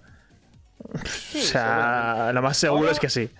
Ahora, chicos, ya que hemos comentado ya más o menos las noticias que queríamos comentar esta, esta semana, pero hacer preguntas. eh, hacer preguntas en el chat, comentarnos a ver qué, qué opináis, qué os parece, eh, qué, qué idea te- La respuesta es sencilla. Mientras Mazepin esté en la parrilla, la F1 irá por tema de dinero. No exactamente. No entiendo por qué. Yo creo que Pony se refiere al reflejo de que es el. eh, O sea, Mazepin es el reflejo fundamental y exquisito de decir: Estoy aquí por mi papá y por el dinero, fin de la historia. Sí. Luego hay otros, otros pilotos que, por ejemplo, Stroll, en el que han entrado por dinero, pero han madurado, ¿sabes? Sí. Y han mejorado. Y se han forjado como pilotos dentro de la Fórmula 1. Es decir, han llegado no por mérito, pero se están ganando el mérito de quedarse en la Fórmula 1. Que es el Sí. caso, ¿no? En plan, Stroll ahora mismo eh, ha empezado como meme, pero ojito con Stroll, ¿eh? Stroll lo está haciendo muy bien. Deja, deja de ser un meme cuando ya empieza a hacer podios. Efectivamente. Pero, pero Efectivamente. otro, otro punto muy curioso que tengo ahora es, ahora mismo en el campeonato del mundo, que yo yo compro un equipo y os meto a los dos como pilotos. Eh, Pony se va a vivir a Andorra próximamente, ¿eh? Yo, yo, yo, yo lo firmo. Yo os lo filtro. 20 kilos por entrar en ese coche, pero no te preocupes. Yo, yo, os lo filtro. Pony se va a Andorra próximamente, chavales. Ya os lo digo. Ole, ole, fantástico. Mira, el chat vamos, me ha ido. Vamos a, contestar las preguntas de Aner que son muy buenas. Bueno, y así, mañana tengo cola, así que me tengo que ir. Mis últimas cosas por comentar son las siguientes. Eh, el Smooth Operator que da por delante de Charles este año ya lo hemos comentado. Sí, eso lo hemos dicho, eh, eh Aner. Depende de Ferrari. de lado el coche de 2021 para centrarse en el coche de 2022. ¿Cómo rendirá este año? Pues buena pregunta. Recordemos que eh, Haas es el único equipo que, como tal, ellos mismos no hacen el chasis. Es decir, los equipos hacen sus chasis en sus fábricas, excepto Haas, que compra a Dalara el chasis. Exacto, exacto. Eh, yo me mojo. Yo me mojo y diré que van a aumentar su rendimiento y van a estar empatados ya con los equipos de abajo. No va a ser un top, pero ya no va a estar en otro mundo, no por abajo. Va a estar ya un poco con los con la Fórmula 1 ya de verdad, no una vez 1 1.5. exactamente. ¿Sabes? Es... Exactamente. Se ha, hecho, se ha hecho público nuevos detalles sobre el Mercedes W13 y según los primeros detalles del nuevo motor Ferrari SF22, va a tener un motor super fast de más de 40 caballos frente al anterior y va a ser mucho más agresivo. Eh, hay que recordar, chicos, que este año en esta temporada 2022, el 10% de los combustibles dentro del vehículo son combustibles eh, sólidos. Sí. Sí. ¿Vale? Eh, combustibles, bueno, pues con normativas de ecología, etanol, para reducir, reducir emisiones, todo lo que tú quieras. ¿Esto qué va a hacer? Pues bueno, eh, que quieras o no, eh, les mete un sablazo bastante bueno de potencia y si, el motor no se adapta a las condiciones que, que está ahora mismo el combustible creado, eh, pues van a mínimo bajar 20 caballos o 10. Por ahí era la cosa, el déficit. Eh, que dice, siendo... según dice Pony, Haas estará ahí ahí con Carlin y Dams. Qué cabrón. Hostia, esa es buena, ¿eh? esa es buena. Esa, esa, está, esa, esa es buena, pero, pero hostia puta. Espero que no, ¿eh? Yo espero que. Bueno, Aner, cuídate, tío. Hasta la próxima, crack. Pero es cierto que, a ver, Haas lo ha hecho muy mal eh, y se veía venir. De hecho, todo el mundo con cabeza lo ponía el año pasado en una quinela. Siempre, siempre los poníamos últimos. Porque es que se veía ya desde los test de Bahrein que era un coche que dijeron: mira, vamos a cortar la parte de atrás del suelo y listo y, a darle, ¿no? Pues no ha funcionado, porque hay que adaptar más partes del coche, aparte de cortar el suelo, y ya está. ¿Qué pasa? Pues que han tenido un coche que es una puta mierda y aparte de ser una puta mierda, inconducible. Lo cual nos, nos, recuerda al maravilloso... Eh, al maravilloso, ¿cómo se llamaba ese coche, tío? Al Manor de, Roberto Meri, hostia puta, ¿eh? Ese coche hostia era, puta, ¿eh? Ese coche era. Ese coche era capaz de, simularte la lluvia en, seco, tú. Eh, sí, de hecho, de hecho, Roberto Meri contó en una entrevista que él en el Fórmula 2 fue más rápido que en el Fórmula 1 en Montmeló. La madre que me parió. Impresionante. Qué fuerte, tío. Es que, es, que parece broma, pero es anécdota. O sea, un coche con 200 caballos más y 100 kilos menos eh, fue un coche más. Es que qué horror, tío. Más lento. Pregunta, Unai, ¿vas a volver a hacer retos de carreras? Pues, Unai, te lo, te lo comento ahora mismo. Yo ahora mismo tengo una vida en la que tengo un curro en el que me va a ir mucho el horario. Entonces, tengo que encontrar una fecha en la que nunca, nunca, nunca, nunca trabaje para poder correr. Como hoy. Exacto, efectivamente, que es, mi problema, ¿no? Entonces yo, tranquilo, es que volver a competir a tope en campeonatos en cuanto salgan, volver a pillar el ritmo, eh, haremos ahí, nos meteremos en, en campeonatos ibaitas de la hostia. es más, de hecho también incluso habrá que retomar el roleplay, que a ver si el juego mejora, porque el juego es una puta mierda. Y os digo en serio, no hay juego que más me ha quitado la motivación que este último, por correr más que la cosa. Vale. Pregunta de y esta es buenísima. ¿Hamilton volverá a ser en 2022 lo que fue en su día? Más agresivo y más loco debido a cómo acabó 2021. Un Hamilton que se salte más las reglas. Muy, muy buena pregunta. Es una pregunta cojonuda. Es una muy buena pregunta. y perdón por la expresión, Pony, es una pregunta buenísima. Hmm. Y yo dudo mucho que Lewis Hamilton vuelva a esos puntos de agresividad que tenía sus primeros años. Lo dudo bastante. Sobre todo yo creo que 2012 fue el año en el que Hamilton se dio cuenta de que ser tan agresivo no funciona. Sí. Mm, totalmente. Eh, que no se nos olvide que Hamilton en 2012 perdió el campeonato del mundo por fallas en el, McLaren. O sea, no, lo perdió por otra situación. Porque sí. McLaren era un coche más, más rápido a priori que Red Bull, pero la segunda mitad del campeonato Red Bull fue incontestable. Sí. Que no, se, Ujú. no- que, no se nos ol- que no se nos olvide que Hamilton abandona en Spa, que Hamilton abandona en Singapur, que Esa Hamilton es. abandona en Brasil, que Hamilton abandona en Abu Dhabi, que son tres o cuatro carreras que abandonas y pasas de estar primero el mundial destacado a perder el mundial. Y son muchas por errores suyos. O, sea, te quiero decir. Monza, por ejemplo, mismamente, se metió donde no debió y pum, segunda chicana, adiós rueda. Y luego se fue recto. Eh, No, eso fue 2010 y así, no fue 2012. ¿Seguro? Fue 2010. Igual- igual me ha dado-. Igual. Sí, sí, no, no, no, no.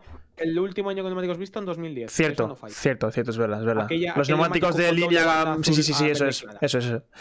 Cierto, cierto, cierto. Pero eh, contestando a Pony, no creo que llegue a ese nivel porque ya Hamilton es bastante maduro como para, para llegar a ese nivel de, de esto. De hecho, si no, yo creo que si fuese Hamilton 2011 ya se habría tirado en la curva donde Verstappen le adelantó. En la siguiente contrarreta se habría tirado Hamilton. Como un loco, como un loco. Y es más, en la última intentona eh, se habría metido por el interior vez de por el exterior.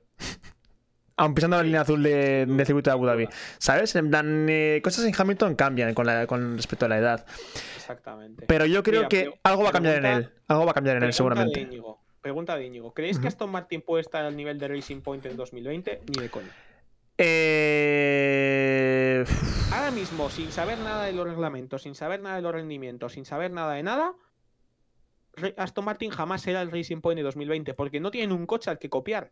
No Efectivamente. en el que Ef- basarse. bueno, cierto, al cierto. menos este año. Al menos este año. Bueno, que es que igual dan, dan en la tecla, es que no tengo ni idea. Este, este reglamento es que es tan random. O sea, ¿quién- Recordemos que el día 10 son los primeros que, que estrenan este, este reglamento y estrenan el primer coche del 2022. Cierto es, Recordemos. cierto es. O sea, yo es que yo quiero remontarme en plan en los hechos pasados y quiero ver en el cambio de reglamentos en plan así muy, muy destacados, o sea, qué equipos de los tops se han mantenido o han empeorado mucho. Dijimos, por ejemplo, el caso de 2009 en el que McLaren y Ferrari bajaron de golpe, ¿no? Eh, En 2014 bajó también Red Bull y Ferrari de golpe otra vez. Eh, yo quiero centrarme viceversa, en plan, ¿qué equipo en ese momento, en plan, el equipo del siguiente año dominador, ¿cómo estaba, el cómo estaba en el año anterior? Honda en 2008 estaba hundido. A eso me refiero. ¿Honda estaba Hizo hundido? Un podio, hizo un podio con Barrichello en Silverstone que todavía se están preguntando cómo cojones lo hizo. Exacto, a eso me refiero. Bueno, como el podio de la, como el una, podio de. fue una- una carrera en la cual pusieron el extremo cuando no tocaba, les vio, les vio de saber y hicieron el podio por ese motivo.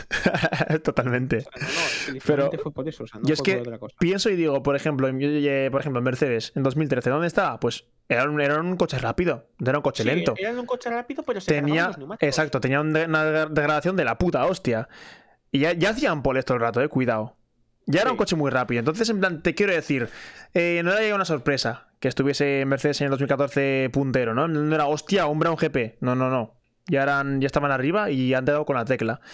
Lo que más sorprendía es que los equipos que estaban arriba se hundiesen a saco, como Red Bull o, o Ferrari en este caso, ¿no? Entonces, ¿qué pasa este año? Pues ni puta idea. O sea, solo podemos ver atrás estadísticas, ver lo que ha pasado y comparar un poquito. Pero a ciencia cierta, es prácticamente ahora mismo imposible saber quién va a hacer el mejor coche. Ya os lo digo yo, imposible.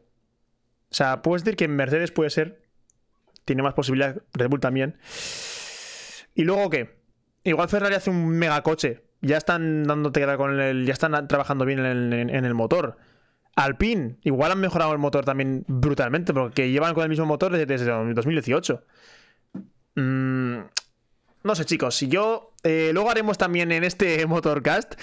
No sé si aquí o en el canal de Andrés. Luego haremos una Bold Predictions que llamo yo, que es en plan soltar ahí. Eso, eso puede estar bien. Eso puede ser la hostia, en plan soltar a lo loco antes de los test, ¿eh? Siempre antes de los Sí. test. Para, para luego reírse, cierto, ir, ir- ir en diciembre y reírse de uno mismo a ver qué hemos dicho, cierto, ¿sabes? Que no, que no falte, que no falte que haremos un directo de cada uno de los días de test de Barcelona. Efectivamente, efectivamente.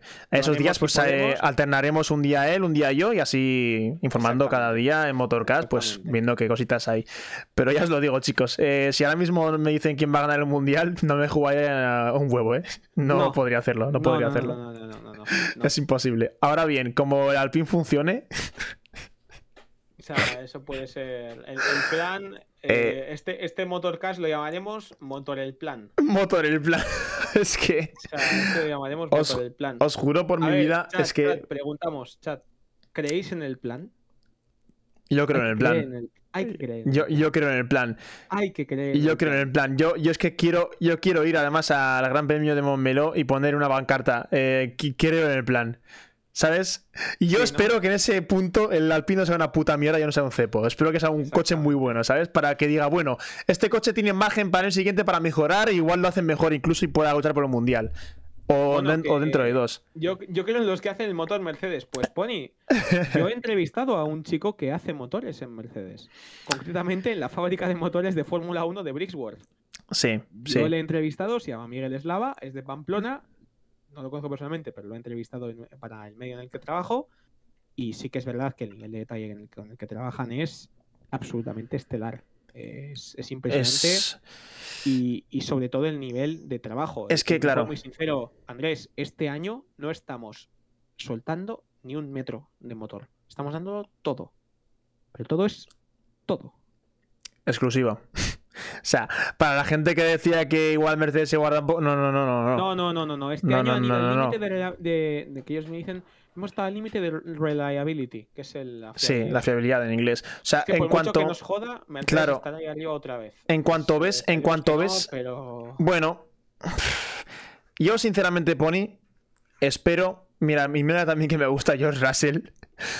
Espero con toda mi alma que Mercedes caiga un poquito y bastante. Porque ya se han llevado ya mucho, mucho trapo y yo creo que ya es. ocho títulos de constructores Ya. seguidos. Nunca ningún equipo de la Y no, por, no porque se jodan ellos, sino para que suban otros, más que otra cosa. En plan, ellos si hacen un buen trabajo, pues es lo que toca, ¿no? Han hecho un trabajo ¿Por espectacular. yo, yo la cosa es, ¿por qué Mercedes ha tenido la oportunidad de ganar ocho títulos consecutivos? O sea, porque que yo recuerde, Red Bull en el cuarto título hicieron cambio de reglamento, Ferrari en el, ca- en el quinto hicieron cambio de reglamento. ¿Por qué Mercedes ha tenido ocho años de dominio? También es verdad, y todo hay que decirlo, que en 2017 el cambio de reglamento fue para intentar perjudicar a Mercedes y no lo consiguieron. Eh, totalmente. Y el que ha perjudicado a Mercedes ha sido el de este año que no se lo esperaba a nadie. Exactamente. O sea, el, el- el cambio que de verdad ha perjudicado a Mercedes, me ha ido la pantalla, ahí está. El cambio que de verdad ha perjudicado a Mercedes ha sido este año con el, el recorte de los eh, del, de- fondo plano. Por eso Eh, Martin también ha bajado. Exacto, exacto. En el que la gente decía, "Buah, va a ser un año de transición, no sé gran cosa. Me cago en la puta. Ha sido el mejor año. Ha sido el mejor año desde 2012. Eh, señores. Sí. Incluso, ojo, ojo a lo que voy a decir. Para mí es incluso mejor que 2012. Ojo a lo que voy a decir. Eh, concuerdo contigo. Y eso que en 2012 está el factor nostálgico, ¿eh? Cuidado. Y está el factor de siete pilotos ganando siete carreras diferentes. Y está también el factor siete- de que estaba también Alonso metido. Y estaba Alonso en la pomada metido. Y aún así, yo admito que este año me ha gustado más por el hecho de cómo ha acabado el mundial. Eh, porque ha sido una tensión que no he visto yo desde igual mínimo 2007, tío. Tensión de decir, voy a jugar mis cartas a todo. A tanto piques, a tanto eh, tu coche está mal construido, está mal esto, este alerón está un poquito abierto, eh, me quedo parado en el pit lane para que tengas que abrir la, la trazada para salir más tarde. Es una barbaridad lo que, Todo, lo- lo- todo. lo que hemos visto es- este año, ¿eh? Es una puta todo. locura, es una puta es locura. todo. Sí, sí, no, una locura. El Y- plan del Nano, Briatore, Back, Fernando Alonso, you are World Champion. Eh, luego hablaremos, bueno, hablamos ahora si quieres. Va- Vamos a hablar ahora, pero antes voy a hacer O una- sea- un, un comentario sobre Alpine y ya empezamos con ese tema. Alpine ha comentado que a principio de temporada estaban muy perdidos. Sí, Eh, ah, se se había perdido. Lo dicho, Alpine estaba perdida en el, en el contexto de. En el contexto de setups. O sea, a principio de temporada, si, si recuerdas las carreras, Bahrein, Alonso estaba en los puntos porque era Alonso, porque Ocon estaba fuera de ellos. sí. Y Eh, mola, los dos coches estuvieron perdidísimos. Hicieron noveno y décimo porque Bottas abandonó, porque Russell abandonó, porque Latifi abandonó, porque, porque hubo un montón de, de fallos de motor y problemas que provocaron abandonos. En Portimao Alonso puntuó por primera vez la temporada, hizo una buena carrera, pero es que en España estuvieron otra vez perdidísimos. Si empiezas a contar, o en Baku. En Baku Alonso hizo sexto Es- por, claro. la, por la aquella carrera una claro, vuelta. claro, claro, claro. O sea, Ah, eh, lo que pasó de hecho fue es que da mucho miedo cuando un equipo eh, te dice que no entendemos el coche. Porque es lo peor que te puede decir un equipo. O sea, cuando un equipo no entiende ni su propia creación, dice que está pasando, yo aquí no entiendo nada de lo que está Mal pasando. vamos. Mal vamos. Y yo creo que Alpine está rezando a los dioses, eh, rezando por decir, mira, oye, eh, menos mal que este concepto de coche se ha acabado ya. Porque posiblemente llega este concepto a seguir en la Fórmula 1 durante unos 5 años. Y tendrían que haber cambiado totalmente el das- concepto. le das algo. Tendrían que haber cambiado el coche completamente de cero otra vez. Como con McLaren, ¿no? Que tiró por la borda del size 0, ¿no? En, en 2018. Lo hizo, salió mal y dijeron, y dijeron, hasta aquí hemos llegado. No ha funcionado ni con Honda ni con Renault. Vuelta a empezar otra vez. Conce- Concepto de cero otra vez.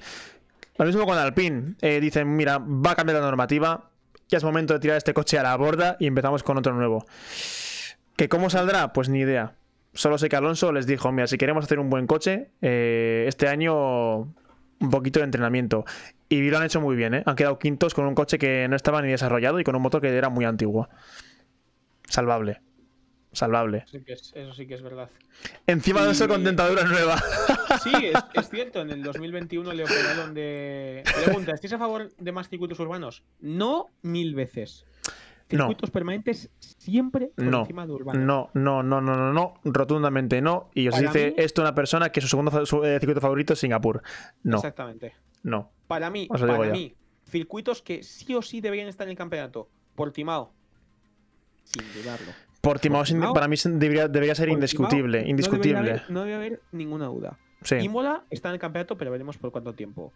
Para mí, eh, Hockenheim o Nürburgring, uno de los dos tendrían que estar. Mínimo uno de los dos. Sí, Mínimo. sí. La verdad Uno es que me parece un poco Eh, triste, ¿no? O sea, ves. Asia, Claro. Sepang tendría que estar. Pero, pero, pero vamos. Pero, Yo el segundo tres, Sepang también era mi segundo circuito favorito de tras Spa, solo que no está mismo en el calendario, ya os lo digo. por, Eh, por temas económicos, más Claro, solo os digo, por ejemplo, qué pasó en el pasado cuando había un mundial en el juego y un piloto eh, que estaba en la pomada, en- luchando por el mundial, cometía un fallo. Pues se iba a la mierda, se iba a la grada, a la grava, se ha enganchado, eh, se quedaba, se iba por fuera, perdía tiempo. Brasil 2007, por ejemplo, con Hamilton, eh, Hamilton mismamente en China 2007. Cuando un piloto que estaba en- luchando por el mundial cometía un error, lo pagaba caro. Sí. Te vas por fuera, pierdes tiempo, te jodes. Es tu error.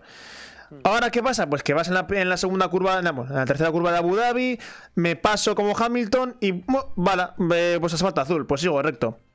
Eh, no, no. Así no tendría que ser la cosa, la verdad.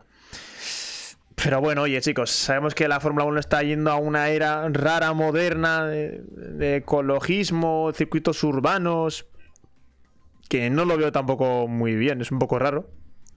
Bueno, también será Venga, porque... ti- Tira una encuesta al chat. ¿Creéis en el plan? ¿Creéis en el plan? Bueno, ojito, cuidado, eh, que esto puede ser muy gracioso. Sí, sí. Vale, gente, a votar un poquito, a ver qué A pasa. votar, a votar y, y a ver qué tal. Jedi Paul Ricard aburridos. Mira, Ojo, ojo, Pony. Paul Ricard con unas escapatorias acordes. Cuidado. es que Cuidado. ahora mismo me pones por Ricard Cuidado, con las tiras esas de, de color de colorines de tierra en vez de en vez de, A ver, de un tiene- parking de que tiene Carrefour. sentido, ¿eh? Que tiene sentido. Que tiene sentido porque, porque en ese circuito, para temas de pruebas, esos, esos neumáticos al tener más, esas salidas de pista al tener más fricción, frenan el coche y evitan los accidentes. No, no, no, evidentemente. Pero me refiero, no es por las tiras, que lo veo muy bien. Lo veo porque es todo asfalto de mierda. Eh, es como el No, parking. pero, pero está, es hecho como. así, está hecho así, Yasir, está hecho así para que en el caso de las pruebas de vehículos haya una salida de pista, el coche pueda detenerse sin estrellarse contra el muro. No, lo sé, lo sé, lo sé, lo sé. estés en Port. Pregunta seria: ¿creéis que tienen que quitar las escapatorias y poner grava o hierba para que no- el piloto que vaya por la escapatoria no salga beneficiado como le pasó a Hamilton con Max en Abu Dhabi? Sí, Sí y no. yo diría que sí, chicos. Depende de qué curva hay que ponerla. Para mí, al menos, la salida de, de Orush, por ejemplo, poner ahí grava es peligroso, porque a esas velocidades la grava puede provocar el, vol- el volcado del coche. A ver, chicos, yo la Y la pondría sobre todo. y la hierba no puede frenar el coche, porque Claro, la claro. hierba no puede ser en esa curva. Es Yo- decir, ¿es asfalto o grava? Yo la pondría en curvas eh, que son así, digamos, de media baja velocidad, no muy alta, en el que no haya ningún obstáculo o muro al lado que genere peligro al piloto, ¿no? Exactamente. Por decirte un ejemplo, yo que sé, la primera curva es pan. Te sales un poquito, hierba y te jodes, ¿no? Y, pierdes tiempo. Eh, o mismamente en, bueno, China, China, China ahora hay más asfalto que antes. China está un poquito, cada vez más con asfalto, sí. Pero bueno, eso mismo. Paul Ricard es excelente, pero si tuviese grava, exacto. Paul Ricard para mí es un buen circuito. O sea, no es el layout, lo que es la forma y lo que ofrece, está muy bien. Pero el que sea un parking de Carrefour en el que cualquier persona. Yo, cuando voy al Carrefour mismamente, me paso por los cojones las líneas de, los parkings y voy recto. ¿Y quién hace caso a esas, líneas? Pues lo, mismo con el Ricard, ¿no? Lo mismo. La gente cruza y ya está. Y vuelve a pista. Sí, es, una cosa que, oye, pues es Entonces, curiosa. Hmm. Segundo sector de México. Sector de México. EA. Eh, sí, sí, sí. no, no, no. Sí, 100%, 100%. Esas enlazadas, por ejemplo, así mini enlazadas, yo pondría ahí tierra, pero 100%, 100%. Sí. Que, que por cierto, y así, ¿no hablamos la semana pasada de las reformas de Spa Francorchamps? Cierto, cierto, cierto, cierto, cierto, cierto. Que cierto. Están modificando la curva Horus para que. Porque ahora Horus ahora va a dar miedo, ¿eh? ahora, ya. El que, ahora. tiene dos cojones en vez de dos. El, que, la, el que la pasa la fondo hace la pole, ya te lo digo yo, o sea, 100%, ¿eh? Pero, pero fijo, vaya. Está clarísimo. La escapatoria del Nano en Sochi, padreada total. Patrocinado por dos las bucos el outfit, eh, pues. No, no, es, es, que es verdad. Lo peor es que es verdad. Sí, chicos, cierto, porque este me lo ha arreglado mi hermana. es brutal. y este Don, Don Dosans. Así que, oye, o sea. Esa de Kimoa por cierto, chicos, no compréis en F1 Store. Gracias. Porque vamos a. Ya que estamos aquí y estamos aquí tranquilos, voy a contar la anécdota. Eh, el día que Verstappen ganó el título, yo a este hombre le compré la gorra que estáis ahora mismo viendo en pantalla. Entonces, claro, ponía, este hombre cumpleaños el 31 de diciembre. Entonces dije, vale, este llega el día 29. Y yo, vale, guay, pues voy, se la mando y le llega a casa antes del 31, por lo tanto lo puedo decir antes de su cumpleaños. Pues pasa el 31, pasa el 1, pasa el 2, pasa el 3, pasa el 4, me tengo información. Y escriben y me dicen, mira las condiciones generales de la web. Y vas allá y pone que cada pedido puede tardar hasta 25 días hábiles. Entonces te pasaron, quedas con cara de tonto diciendo, vale. Pasaron más de 25. pasaron más de 25. No, pero son 25 eh, días laborables. Claro. No eh, buah, vale, vale, vale, vale. Entonces, claro, ahí está la cosa. Ahí está la cosa. En plan, si no cuentas fin de se te va un mes y algo. O sea, nos han jodido. Me cago en la puta. Esta camiseta me la compré. Esa camiseta, esa gorra se la regalé. Claro. Eh, ¿Qué tal, Caude, bro? Las camisetas de, Max Verstappen World Champion. Eh, no la que sacó Red Bull, sino que la tienda Fórmula 1 hizo una que me compré sudadera y camiseta. Que bueno, las calidades son un poco así asado. Eh, Dice por aquí. Como en Spa sí que son rápidos. Dice, ah, dice Inigo, la escapatoria del Nano en Sochi parada total, hostia, qué bueno. Es lo, que, estaba comentando antes. sí, no, no, no, totalmente, totalmente. Brutal. Llorando por el Valorant de mierda. Pues sí, eh, chicos, no juguéis Valorant, no compréis cosas en Valorant, no hagáis nada en Valorant. Os lo digo en serio. gastar en el Fórmula 1, que no hay bugs y se juega de puta madre. Eh, no, aparte de que no te tilteas tanto, tío. El Valorant es lo peor que me pasó en la vida. No te tilteas. Ven acá, de tío. Cuídate, fiera. Pero vamos, sí, sí, sí. O sea, ya os digo que eh, a ver, en general, volviendo al tema de antes, eh, bueno, que era la curva, la curva de Spa, la curva de, de Horus y, y. Eh, sinceramente, no tengo ni zorra idea de cuánto levantarán los pilotos ahí. O sea, depende de los coches también de este año. Hemos visto que hasta ahora era una recta más. Bueno, en el Fórmula 1 depende, en el juego. Pero como tal, en la vida real, que no sé qué, han hecho, en plan, ¿la han, ensanchado más o como la han abierto más, no?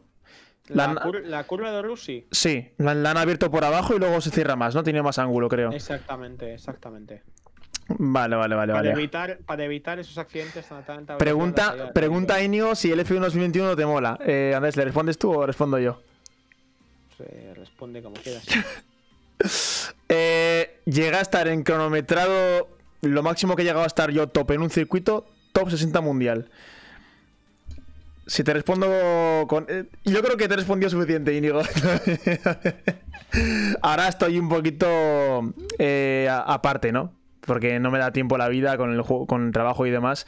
Eh, horarios variables, entonces me jode un poquito la vida. Pero pronto volveremos al competitivo, chicos. Pronto volveremos.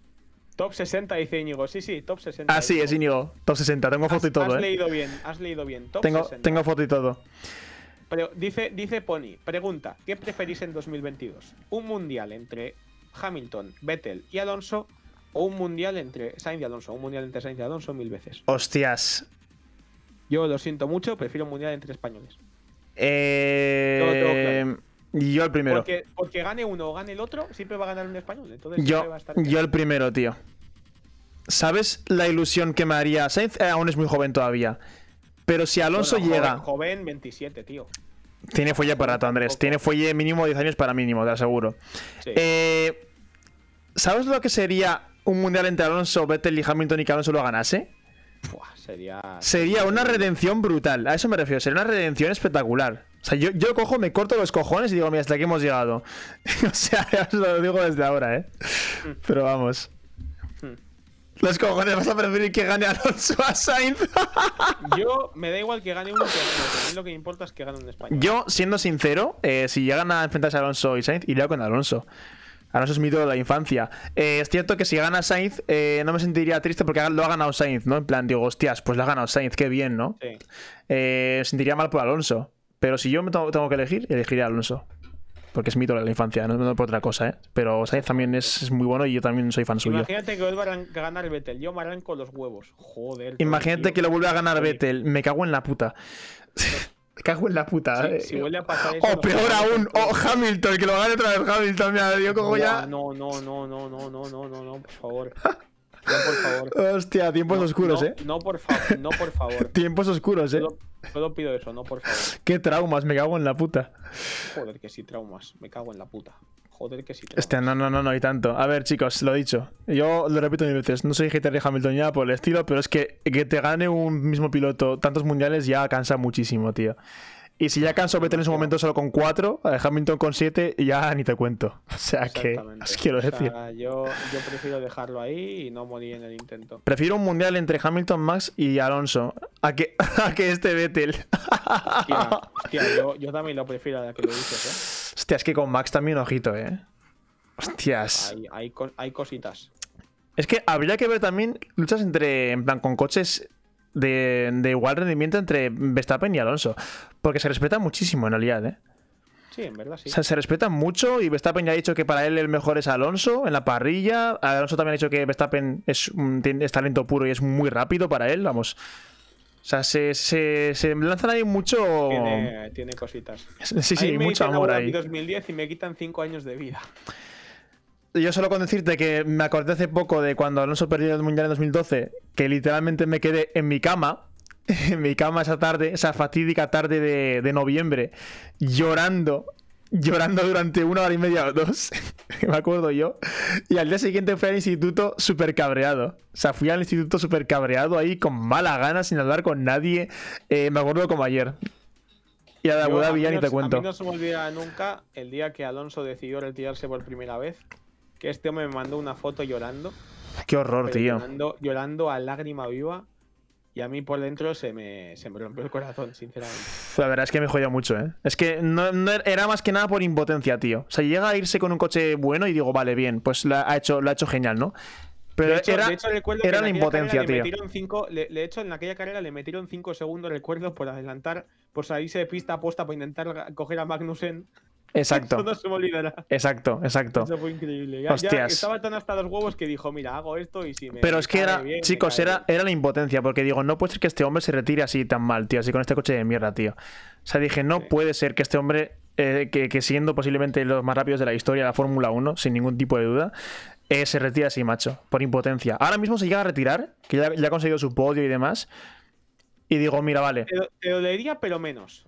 Mucho menos, Andrés, muchísimo menos. Porque ese McLaren Honda, bueno, al final McLaren Renault, pero igualmente era una chafa, pff, jodía mucho, eh, me, me dolía mucho, la verdad. Jodía bastante. Sí, jodía sí, sí, sí. bastante Y al final te dejaba, te dejaba Eh, tocado. Pregunta para los dos y no va en broma. ¿Prime Vettel o Prime Verstappen? Sin contar su coche de 2013. Para Verstappen mil veces más. Prime Verstappen. Prime Verstappen. Cero, cero dudas. Eh, cero dudas, ya somos dos. Cero dudas porque Max Verstappen es mucho Lo más de- agresivo y mucho más directo que Lo de Verstappen no es normal, eso lo digo yo. no, Lo de. Verstappen no es ni medio normal. Ya le Va, gustaría a su padre haber sido como su hijo. O sea, Va, pregunta. ¿Russell ganará a Hamilton? Y en caso de que le gane, ¿pensáis que se pueda retirar después de perder? Eh, Dudo que Uh. dejen ganar a, Ham- a Russell a Hamilton, uno. Y dos, dudo que Hamilton se retirara después de eh, te corrijo, Andrés. Mercedes ha declarado que va, van a estar en igualdad de condiciones. Ojalá, Sí, ojalá el bombazo. Eso, eso también, eso también dijo Ferrari y en la primera carrera que pudo le dijeron a, a Leclerc que detrás de Vettel. Sí, sí, sí, sí. Pero O sea, Russell no lo va a hacer. Eso tiene fiabilidad. Pero, Russell, de- pero Russell no lo va a hacer. Créeme que no lo va a hacer. Te lo aseguro. Eh, viendo que otro ha ganado 7 mundiales y que Russell está ahí viniendo a por todas, te aseguro, por mis huevos, que no lo va a hacer. Y Mercedes Mm. no le va a decir nada porque estarás en una situación privilegiada. Sí, sí, sí. Sí, sí. Ya te digo yo a ti que sí. Ya te digo a ti que sí. Russell el corderito con. El lobo con piel de corderito. Ya te lo digo yo. Estoy segurísimo de Yo ello. hubiese, yo hubiese gustado eh, un Alonso y Kubica juntos en Ferrari. Eso iba a suceder. Uf, eso, Eso, eso iba a suceder en 2012, pero Massa siguió en Ferrari porque Chicos. eh, Kubica tuvo aquel accidente en 2011 en, Yo- en Rally que le hizo perder la mano derecha. Yo de pequeño tenía dos es que- pilotos favoritos. Uno era Alonso, otro era Kubica. Kubica era muy bueno para mí, tío. Era muy bueno, tenía mucho talento. Eh, lástima ese accidente que tuvo que al final lastró su, su carrera posiblemente. Ya en la Fórmula todo. 1 y de todo. Lastro del todo. Del todo. Y aún así hizo cosas que- con una mano que, ojito, en Fórmula 1 estos últimos años. Cuidado, eh. O sea, mucho mérito tiene el pavo. Mucho mérito. Sí, señor. También hay que decir, Pony, que un Kubica en 2010 en Ferrari no hubiese estado nada mal. Pero también hay que decir otra cosa. Mejor que Massa. Sí, pero, Ah, Perdón. pero Robert Kubica realmente el problema que tuvo fue, fue ese aquel, aquel accidente en, de rally que, que le jodió la vida. O sea, es que di- dicho de manera muy, muy burra y con poco contexto, con poco tacto y demás, le jodió la vida. Sí. Sí, Es sin no- más. es que no, hay eh, otra man- no hay otra manera de decirlo. Le jodió lo que le quedaba de, de carrera deportiva. O sea, te qui- menos mal que no fue la vida. O sea, el, bra- el brazo aún lo, lo mantiene, ¿sabes? Aún lo puede usar. Pero el brazo está para lo que está. Es, es simplemente un brazo que está ahí y, y sin más, ¿sabes? Pero bueno, Mm. es una lástima, ¿no? Lo hubiese padereado el nano. A ver, sí. Sí, a ver, de eso no, no hay ninguna duda. Pero Kubica habría sido bastante buen segundo piloto, pero muy bueno además. Eh, porque Massa. Yo lo digo siempre, Massa desde que se reventó contra el muelle este que le salió volando en toda la cara en 2009 en Hungría, ya no fue el mismo. No sé qué pasó ahí. No sé si fue un trauma, si fue algo eh, del cerebro o algo, porque es- fue un golpe muy duro y se quedó inconsciente. Ya os digo 100% que después de eso ya no fue el mismo. No, no.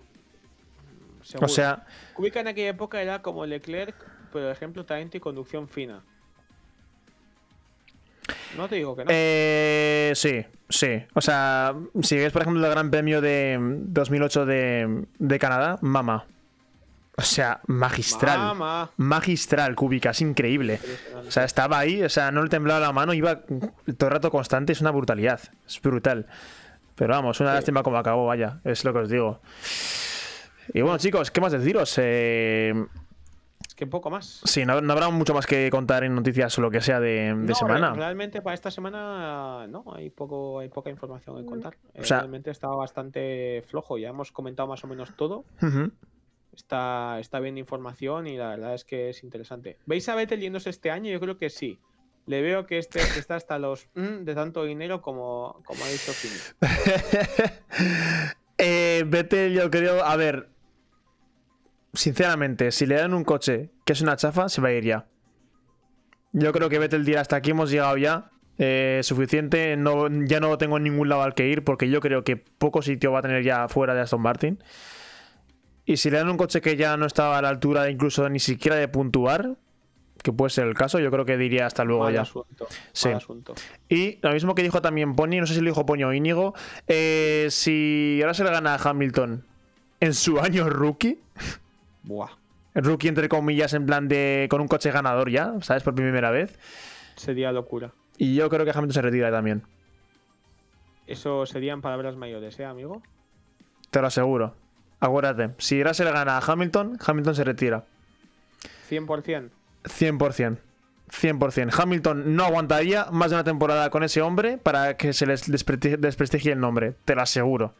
Te lo aseguro. O sea, 100%. Mira, eh, Aquí, aquí palabras, El ego- aquí palabras el ego- mayores de mi colegita el chatu. Me mojo, el ego de Hamilton es bastante grande. Y no se dejaría pisotear otra vez, otra vez más. Hmm. Ya os lo digo. Última pregunta. ¿Qué piloto fue mejor para vosotros? ¿Hulkenberg, Hayfield, Sutil o Weber? A ver. Mark eh, yo aquí. Mark quitaría, quitaría Sutil de la ecuación. Quitaría. Ojo- ojo el Nick 2008 Heidfeld de era Sutil, muy. Sí, Ojo, ojo el 2008 de Sutil. cierto. Pero si tengo que, yo sí tengo que quitar, porque aquí me parecen todos que están muy igualados entre ellos aquí en este caso, ¿eh? Eh, yo quitaría Sutil. Y es que Heidfeld también era muy bueno, Nick pero también tenido- ha- es el piloto con más podios de Fórmula 1 sin ganar carreras. Hostias. Que es que. Ojo al dato, con eso, ¿eh? Pero Weber para mí va a ser el, el eterno infravalorado, tío. Sí. Bueno, llega a tener mejores salidas y habría cambiado muchas cosas posiblemente, pero te quiero decir, Eh, Weber Este, este hombre, este hombre también era un elemento de, de mucho. con el embrague no era lo mejor del mundo, la verdad, que, pero que, ojo, que, que Mark Webber, que Mark Webber ganó el Mundial de Resistencia con Porsche, ¿eh? Ojo, que no se nos olvide. no, no, Que Lo ha, totalmente. ganado, lo ha ganado dos veces con Mercedes y con Porsche. Weber, Que- ya os digo que Weber es, son las historias de los eternos eh, segundones, más que nada por haber coincidido con pilotos que eran en ese momento un, una fuera, un piloto fuera de serie, ¿no? Y- así, con todo el respeto, prefiero ser un segundo como Mark Webber y haber ganado Le Mans sin carreras en Fórmula 1, ¿eh? Si tengo que decidir, yo prefiero ser Mark Webber entre esos cuatro. Porque Hulkenberg no ha ganado carreras en Fórmula 1, pero no ha tenido podios ni Eh, victorias. Yo sinceramente creo que no, Andrés. Yo, sinceramente, si me tienen que recordar como segundón, prefiero no haber tenido carrera en Fórmula 1, sinceramente hablando. ¿eh? Eh, yo convencido de que con yo con yo me hubiese encantado ser Mark Webber. Que fuese un segundo en todo lo que tú quieras. Pero yo tengo en Fórmula 1, tengo victorias, tengo podios, tengo campeonato del mundo de resistencia, he competido con muchas marcas, he corrido de los mejores coches. Yo no tendría ninguna queja por eso. Pero siempre que te recuerdan, ¿cómo te van a recordar al principio? En plan, te- te- por ejemplo, yo te digo a ti, Barrichello, ¿qué te dice la gente? Segundón. Y es muy buen piloto Barrichello, es muy bueno, era brutalmente bueno, eh, para mí un piloto brutal. Pero, Hmm. ¿qué se, le- por desgracia, ¿con qué se queda la gente? Con el título, se queda con el resultado final, ¿no? Por, por desgracia, que a mí Sí. me parece que está muy mal. Porque para mí, por ejemplo, Barrichello es muy bueno, era muy bueno, tío. O sea, eh, Barrichello, ya te digo que era muy bueno, pero ya te digo, o sea, con- cayó con Schumacher. Qué, qué cabrón el pony. Va, venga, pues otra pregunta. Pues entre Weber, Bottas y Barrichello, ¿con quién nos queda? eh, mm, Barrichello. ¿Por qué Barrichello? Y yo justifico el por qué Weber. Eh, Barrichello en su prime, que para mí fue desde de los, los primeros años del 2000, porque luego en 2009 ya estaba ya muy desgastado. Eh, ahí así que ya botas. El, el prime de Barrichello eh, fue el año 2000, chaval, el primer año en Ferrari. A eso me refiero. Eso fue, O sea- eso fue brutal. Barrichello para mí, tío, era lo mejor que le podía pasar a Ferrari para acompañar a Schumacher, tío. O sea, su- o sea, llega a haber otro piloto que no sea Barrichello y habría estado un poquito por Cuidado. detrás. Hubiera sido un cuidado. Habría estado un poquito mucho más eh, lastrado. Pero Barrichello, mantenerse al lado de ese heptacampeón del mundo que es Schumacher es poco. Ojito, cuidado con Barrichello, eh. Tontería con Barrichello. Dice Íñigo, eh, Andrés, ¿no es Carlos Sainz el piloto con más podios sin haber ganado carreras? No, es Nick Heidfeld. Exacto. Nick Heidfeld, así es. Así es. Ahí está la cosa. De, Y hecho, bueno, de hecho, Carlos Sainz creo que se va a convertir, si este año no gana, en 2022, en el piloto con más carreras sin victoria. ¿sí? ¿De la Fórmula 1? O sea, el piloto con, con más carreras competidas sin ganar. Sin ganar, ¿no? Porque Checo Pérez tiene 180 y ¿Cuántas. ¿Cuántas tiene No, Carlos? ciento- ciento- ¿200 y algo? No, no, no, no. Carlos Sainz hizo 100 en, en Austin 2019. ¿Y ahora cuántas tiene, pues? Pues a ver, teniendo en cuenta que 2019 le quedaban 3 o 4 carreras, más las 17 del 2000 tendrá unas 140. Ah, bueno, 145. bueno. Bueno, pues aún. O sea, Baton, Kimi o Hakkinen, en ese orden. Eh, Kimi, Baton, Hakkinen. Eh, Dices. Kimi por delante de Hakkinen. Sí. Mika Hakkinen, los dos años que ganó el título, tenía un coche superior a Schumacher. El tercer año ya, ya competió de tú a tú. Repito. bueno, Hakkinen bueno. por detrás de Kimi. Sí. Sí. Tú no has visto Kimi Räikkönen en 2003. No, no, no, no. Evidentemente, ya lo he visto, he visto, he visto las temporadas. Lo de, Kimi, en He 2003. visto, he visto las temporadas. He visto las temporadas completas, tanto 2003 como 2004, 2005, 2006. 2003 lo de Kimi es un abuso, tío. O sea, 2003 Kimi era. Es que para mí el prime de Kimi fue ahí, ¿eh? más que hasta donde ganó el mundial. O sea, ahí, ahí era una salvajada Kimi. Sí. Eh, pero en cómputo general, tío, en cómputo general, si yo dijese cómputo general como piloto, yo diría, yo diría Hakkinen, tío. Pero, pero te están poniendo. ¿Por qué, ¿Por qué Hakkinen? Es decir, vale, Mika Hakkinen, todo hay que decirlo. Mika Hakkinen llega en su primera clasificación contra Senna, le gana. Hostia, eso- eso ¿quién, quién es Sena? ¿Quién es Sena, sabes? O sea, hostia. Ah, esto es hostia, sí, normal, no ¿Sabes? Te quiero decir, hombre, claro, claro. O sea, ¿quién es Sena, cabrón? No, ¿Sabes? no le conoce nada. O sea, Que Mika Hakkinen tarda muchas carreras en ganar, también es verdad, porque Mika Hakkinen empieza a competir en el 93 y hasta el 97 no gana su primera carrera. El 98 y el 99 fue un abuso de, de, Ki- de Mika. por eso. Ah, fue, fue brutal. Y yo es que tengo la sensación de que si pones a Hakkinen, por ejemplo, y Schumacher en el mismo coche, Hakkinen le moja la. En plan, estaría en plan así De hecho, de hecho, ojo, de igual a igual, ¿sabes? Dennis quería a, Mac- a Schumacher en McLaren y Ferrari no se lo vendió. Ron Dennis quería a Schumacher. Sí, lo quería en, en ese, en ese ¿En, coche. ¿en qué año? 99. Hostias. Habría cambiado, la historia para siempre, ¿eh? O sea, en plan, a saber quién habría ganado los mundiales con Barrichello posiblemente, ¿eh? Ojo, tontea, ¿eh? Tiene, tienen cositas. O Irvine. Igual en ese a lo tonto Irvine habría ganado así, ¿sabes? Por, por rebote o algo, pero hostias. Sí, sí, pero vamos. No, no, no, no, o sea. Sí. Es que no, no, pero yo ya os digo, en plan, para mí Hakkinen. O sea, Hakkinen tiene, tiene cositas. Si ahora pongo creo que Hakkinen con un campeón, campeón del mundo, estaría de igual. Kimi igual sería un poco más irregular. Creo yo, ¿eh? Hmm. Más que nada solo por regularidad, no por otra cosa. Pregunta difícil.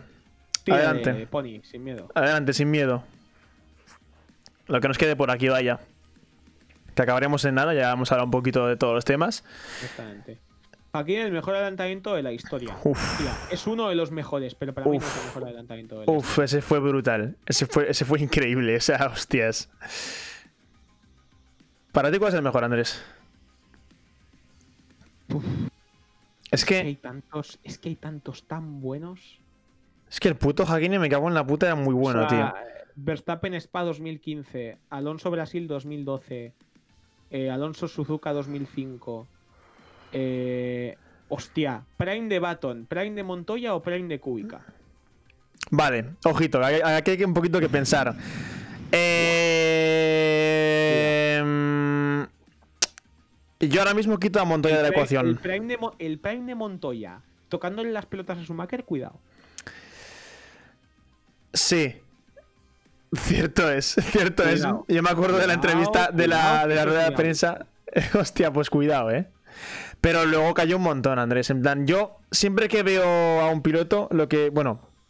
Ah, es cierto aquí lo que dice Pony es el prime, ¿no? Que es el momento más álgido de, de alguien, ¿no? Exactamente. Entonces. Como el maestro de Alessandro, está en su prime. o el ingeniero, tú, el chiringuito, ese sí que está en su prime, tú. Ah, eso, el, el Pedro. Y acaba de empezar además, es lo mejor. eh, buah, es que Montoya también era muy bueno en su momento, ¿eh? Pero Schumacher le tenía miedo a Montoya. Sí y no. Estaba un poco cruzado de la olla. Un poco bastante. Es que Montoya, yo creo que era de los pocos que le tenía pillada. Pillada. Pillado el punto a Schumacher, tío. ¿Sabes? Era- Montoya tenía un carácter muy fuerte y le tenía, le tenía pillado el carácter a, a Schumacher, ¿eh? O sea, Schumacher sí, no se sí, atrevía mucho a hacer nada contra Montoya porque Montoya, cuidado, ¿eh? Hostia, es que Montoya era un personaje de cuidado, era un puto personaje, tío. De los que era un personaje de los que dices tú, ten cuidado, que se. Sí, sí, totalmente. Montoya era un poco más en sus inicios. Montoya, si no se hubiese roto tanto, cuidado. Bueno, si hablamos de coches que no se hubiesen roto tanto, el McLaren MP4 17 del 2003, 2000 no se hubiese roto 2004 tanto, también, 2004. 2003, 2003, porque el 17D es la evolución para 2004. Bueno, sí, es verdad. Que el otro día estuve viendo un vídeo sobre el MP418 que fue Sí. aquel coche que se, que se quemó. Porque básicamente fue un coche que tiraron a la basura que intentó hacer la de Niwi. Kimi Raikkonen se pegó la hostia. McLaren le culpa a Kimi Raikkonen del accidente y Raikkonen dijo: No me subo más a este coche en la puta vida. Y no se volvió a subir. Bien claro lo puso Kimi. Pedro la Rosa lo probó y dijo que era un coche muy peligroso. Joder, macho. Eh, dicen Montoya era un poco Max en sus inicios. Eh, Montoya era mucho, poco. mucho, mucho más que Max. O sea, tanto en carácter como. O sea, para Montoya lo que hizo Max de empujar a Ocon en Brasil era el día a día. Era suave. Era O sea, suave. lo hacía con Ocon, lo hacía con la con el cámara, si le pegaba, lo hacía con lo que sea de la polla. O sea, a, mí, es- a mí no se me olvida el eh, Pim. Pim Pim Raikkonen. What a idiot. Pero, buah, es una bronca. O la que le dijo a Sumaka que you need to be blind or stupid, ¿sabes? Es, es increíble, o sea, Montoya es increíble. Sí que, sí que es verdad que ahora me acuerdo de una radio en los libres de, de Austria este año. Que Alonso dice: No sé qué coño hacía este Alfa Tauri, este Alfa Romeo. ¿Quién era? Raikkonen. Silencio sepulcral. De Alonso, Sí. Cuando dijo que era Raikkonen, no lo paró. eh, respect. O sea, mucho respeto, ¿eh? Eso indica que tenía mucho respeto por Raikkonen. Eso es respeto, puro de además. hecho, Kimi es uno de esos pilotos que respeta el paralelo y deja el sitio y pelea cuando tiene Sí, que pelear. sí, sí, pelea sí. Eso está muy bien, tío. Eso es lo que me gusta a mí de Raikkonen, tío. Me gusta muchísimo de eso. De hecho, ¿cómo me gustaría, cómo me gustaría en 2023 un Kimi Raikkonen en Le Mans en la categoría Hyper? Buah. ¿Cómo me gustaría? Hostias. Me encantaría. Yo sinceramente creo que Raikkonen se va a desvincular definitivamente del, del motor, aunque me duela, porque ya Ah, eh, sí, sí, eso, sí, eso tenlo claro. está segurísimo, estoy segurísimo. Pero vamos, eh, una pena, ¿no? Pero ya os digo, Raikkonen para mí es uno de los pilotos con el que, o sea, su conducción es brutal. De, de hecho lo menciona Íñigo en el chat, Montoya no tiene el récord de vu- vu- vuelta en Monza, se lo quitó No, Raikkonen. tiene récord de velocidad punta. Eso es. Pero se lo quitó Raikkonen, del cual la onboard es una exquisi- exquisitez, es brutal. Es una conducción magistral, es súper suave. es, vamos, una puta paja. Es una puta paja, es increíble. Eh, es ahí donde decías, hostia, Raikkonen. Ahí, ahí ve- veías desde. En plan. Una de luz de su prime, ¿no? Cuando hacía la pole ahí en Monza, cuando hizo el podio en Estados Unidos, ¿sabes? Ahí son destellos de su, de su prime. Que ya, ya no puede mantenerlo por su edad, Raikkonen en este momento, en esta temporada o la anterior, no era ni la, ni la mitad de lo que era antes. Yo veo a Kimi en el Dakar. Pues ojo al dato que Kimi este tipo de cosas. Kimi ya corrió rallies. Sí, sí, Eh, no, No, no, éxito, exacto, no. ha corrido. ya. ¿Creéis que ¿Creéis Raikkonen, sí. no ha llegado a su, a su máximo nivel por su actitud, por así dejarlo, de- por así decirlo, de dejadez? No. Mm, No, creo, creo que no. no creo. Y yo creo que Raikkonen, lo dicho, no ha caído en el lugar indicado en el momento exacto. Si llega a caer con un equipo muy puntero en plan, y que dure muchos años, como por ejemplo Vettel con Red Bull o lo que sea, cuidado con Raikkonen, que habría hecho mínimo 3 o 4 mundiales. Segurísimo. Segurísimo, vamos, estoy seguro, vamos de ello. Eh, solo que todo se trata de, lugar y momento indicado, ¿no? Si no, mirad a Alonso, o sea, mirad a, a Raikkonen, que son muy buenos, pero han tenido un mundial y solo dos. Pero vaya. Eh, bueno, chicos, pues un poquito nada más que deciros. Eh, se nos acaban un poquito los temas de hablar. Os agradezco Sí, un montón las preguntas. No, no esperaba hacer una hora 35 de directo con las noticias de la semana. No, no, no, no, yo tampoco, yo tampoco. O sea, ya os digo que, que un es. poco y, y que es- qué, qué plan, a ver qué pasa y Así es. calma y seguir trabajando. Así es, chicos. Pues yo, yo os ver, ¿qué- recuerdo. ¿Qué os ha parecido este primer programa? ¿Os ha, os ha gustado? ¿Os ha convencido? Y yo creo que si estamos, está- hemos estado mínimo de media de 10 personas. eh, si nos hemos retenido aquí es, es por algo. Creo que a la gente le ha gustado un poquito el podcast. 8, 9, 10 personas. Está, Está, bien. está bien, yo creo que si la gente se ha quedado aquí es que le ha gustado un poquito escucharnos y demás. Mm. Imaginaos el directo cuando empiecen las carreras. Cierto, Íñigo, eso, eso lo haremos. Eso lo haremos, en plan, cada, cada semana que haya gran premio y demás, tu- turnaremos. Y ya os digo que va, va a, estar, va a estar guapísimo. Está flama. Está, está flama, dice. Gracias, Pony. Los streamings están bien. Eso sí, tienes que dejar de jugar al F1 ya. queda. bastante- Es. Queda ya bastante asco. Ey, No- no- no tus yo soy- de Fórmula 1 ya, Yo soy el fan bugs, número uno del juego de Fórmula 1 y me tiene muy quemado por sus bugs, tío. Que, que es- que no se note tanto el fanatismo del nano con los colores de R25 de fondo. Ch, eh, cuidado. Que conste este hombre hizo los diseños y quiso poner todo azul porque es así de friki. Como Dios manda. Como Dios manda. Pero. Ojo, ojo Pony, ojo Pony las preguntas. Se, se ha traído hoy el, el libro de estudio. Ojo, ¿eh? O sea, responden objetivamente. A día de hoy, montas a Verstappen, Alonso y Hamilton en un mismo coche, ¿quién marca el mejor tiempo? A la de tres, ¡Hostias! A la de 3, Yasil, ¿eh? A la de 3. Hoy, hoy- hoy en día. Venga, va. Uno, dos, y tres. Verstappen. Verstappen. Sin duda. Verstappen. sin duda. Verstappen. Eh, objetivamente, para mí Verstappen es un tío que tiene una puta velocidad pura, plan lo que es pura, pura de una sola vuelta, eh, inhumana ya. Inhumana, no es normal. O sea, eh, Hamilton destacaría para mí en situaciones de, de alto de alta dificultad, en plan que cuando todo va contra suya. Alonso destaca en constancia pura, eh, es un carrerista nato. Es, es la descripción perfecta de Racecraft. Exacto. Y Verstappen es su eh, velocidad pura. Así por decirte así. literalmente Yasser y yo somos como Verstappen y Alonso. Yo soy un tío de constancia en carrera brutal y Yasir es más de velocidad pura una vuelta. Me cuesta llegar a esa vuelta, pero en cuanto llego no, no paro. Entonces ahí, ahí esa es la cosa. Es, es lo que pasa y es totalmente cierto. Es literalmente así. Pero sí, sí, es cierto, que para, para el próximo, para el próximo programa voy a llevar una camiseta de McLaren. Avisaos estáis. Yo llevaré posiblemente una, una camiseta de, de Ricciardo, tú, me regaló Ah, también ese, este te hombre. iba a decir Esa, esa, esa es, esa muy buena, esa, esa es muy buena, tú. Esa es muy buena. Tendré que Yo soy ponérmela. más de Gasly, quejándome a mis superiores todos los días. Hostia, pues, pues eh, Íñigo se te va a hacer suscriptor del canal porque es el mayor friki fan de Gasly que existe en la faz de la Tierra. O sea, No, no, pero sí, a ver, que. Es- Ahora, sinceramente, si yo fuese Gasly, yo me iría de la estructura de Red Bull, pero ya. Pero, pero Eh. en, cuan- en cuanto puedas. Pero además, a donde sea, ¿eh? A donde sea, con tal de salir de ahí. Lo, lo tengo claro. El, dia- el diablo Gasly. Que, por cierto, mañana a las 8 de la mañana le veo a Íñigo en clase y a ver qué me dice del, del podcast de hoy. Hostia, no, no, no. Yo creo que va a estar guay. Yo creo que os ha gustado, chicos. Eh, Yo creo que Gasly irá a Aston Martin si se va a Vettel. Pues no sería una mala decisión. ¿eh? mm, pues Tontea es muy buen movimiento, ¿eh? Eh, yo creo que Aston Martin. Aston Martin, yo creo que lo haría posiblemente, ¿eh? Es, lo- yo lo veo bastante buen movimiento y muy inteligente. Y muy bueno para Gasly, porque marca nueva, motor nuevo, vida nueva, estructura nueva y chao Red Bull. Que le hace falta. Sí. Le hace falta. Porque vamos. Básicamente. Efectivamente, efectivamente. Salir de, zona- de confort y aventurarse a lo que pase, sin miedo. Sí, sí, sí, sí. Es, es lo que tocaría, vaya. Literalmente. Pero bueno, chicos, tocaría. ¿qué es eso? ya una horita cuarenta, el podcast creo que ya, ya ha llegado a su fin el episodio del día de hoy. Y así, por favor, hablamos un momento ahora que me pases el tema del, del vídeo para poder convertirlo a, audio y poder subirlo a Spotify, porque sí, lo vamos a subir a Spotify, que conste, vamos a hacer podcast Así en es. Spotify. Así Vamos es. a dejarlos publicados para que podáis escuchar todo esto en Spotify y ver que todo va bien. Va, cinco preguntas más. Venga, va. Venga, va, Pony, porque eres tú, te damos cinco preguntas. Tíralas. Ay, yo, yo creo que es troleo, yo creo que es troleo, pero. Que esté en el chat, vamos a dejarles Yo, preguntas más. yo creo que es troleo, no creo que tenga cinco ni de coña, pero, pero oye. Estoy capaz de sacarlas. Estoy capaz de sacarlas. Hostia eh. puta. Pony, Pony, Es troleo. ¿Cómo lo conozco, cabrón?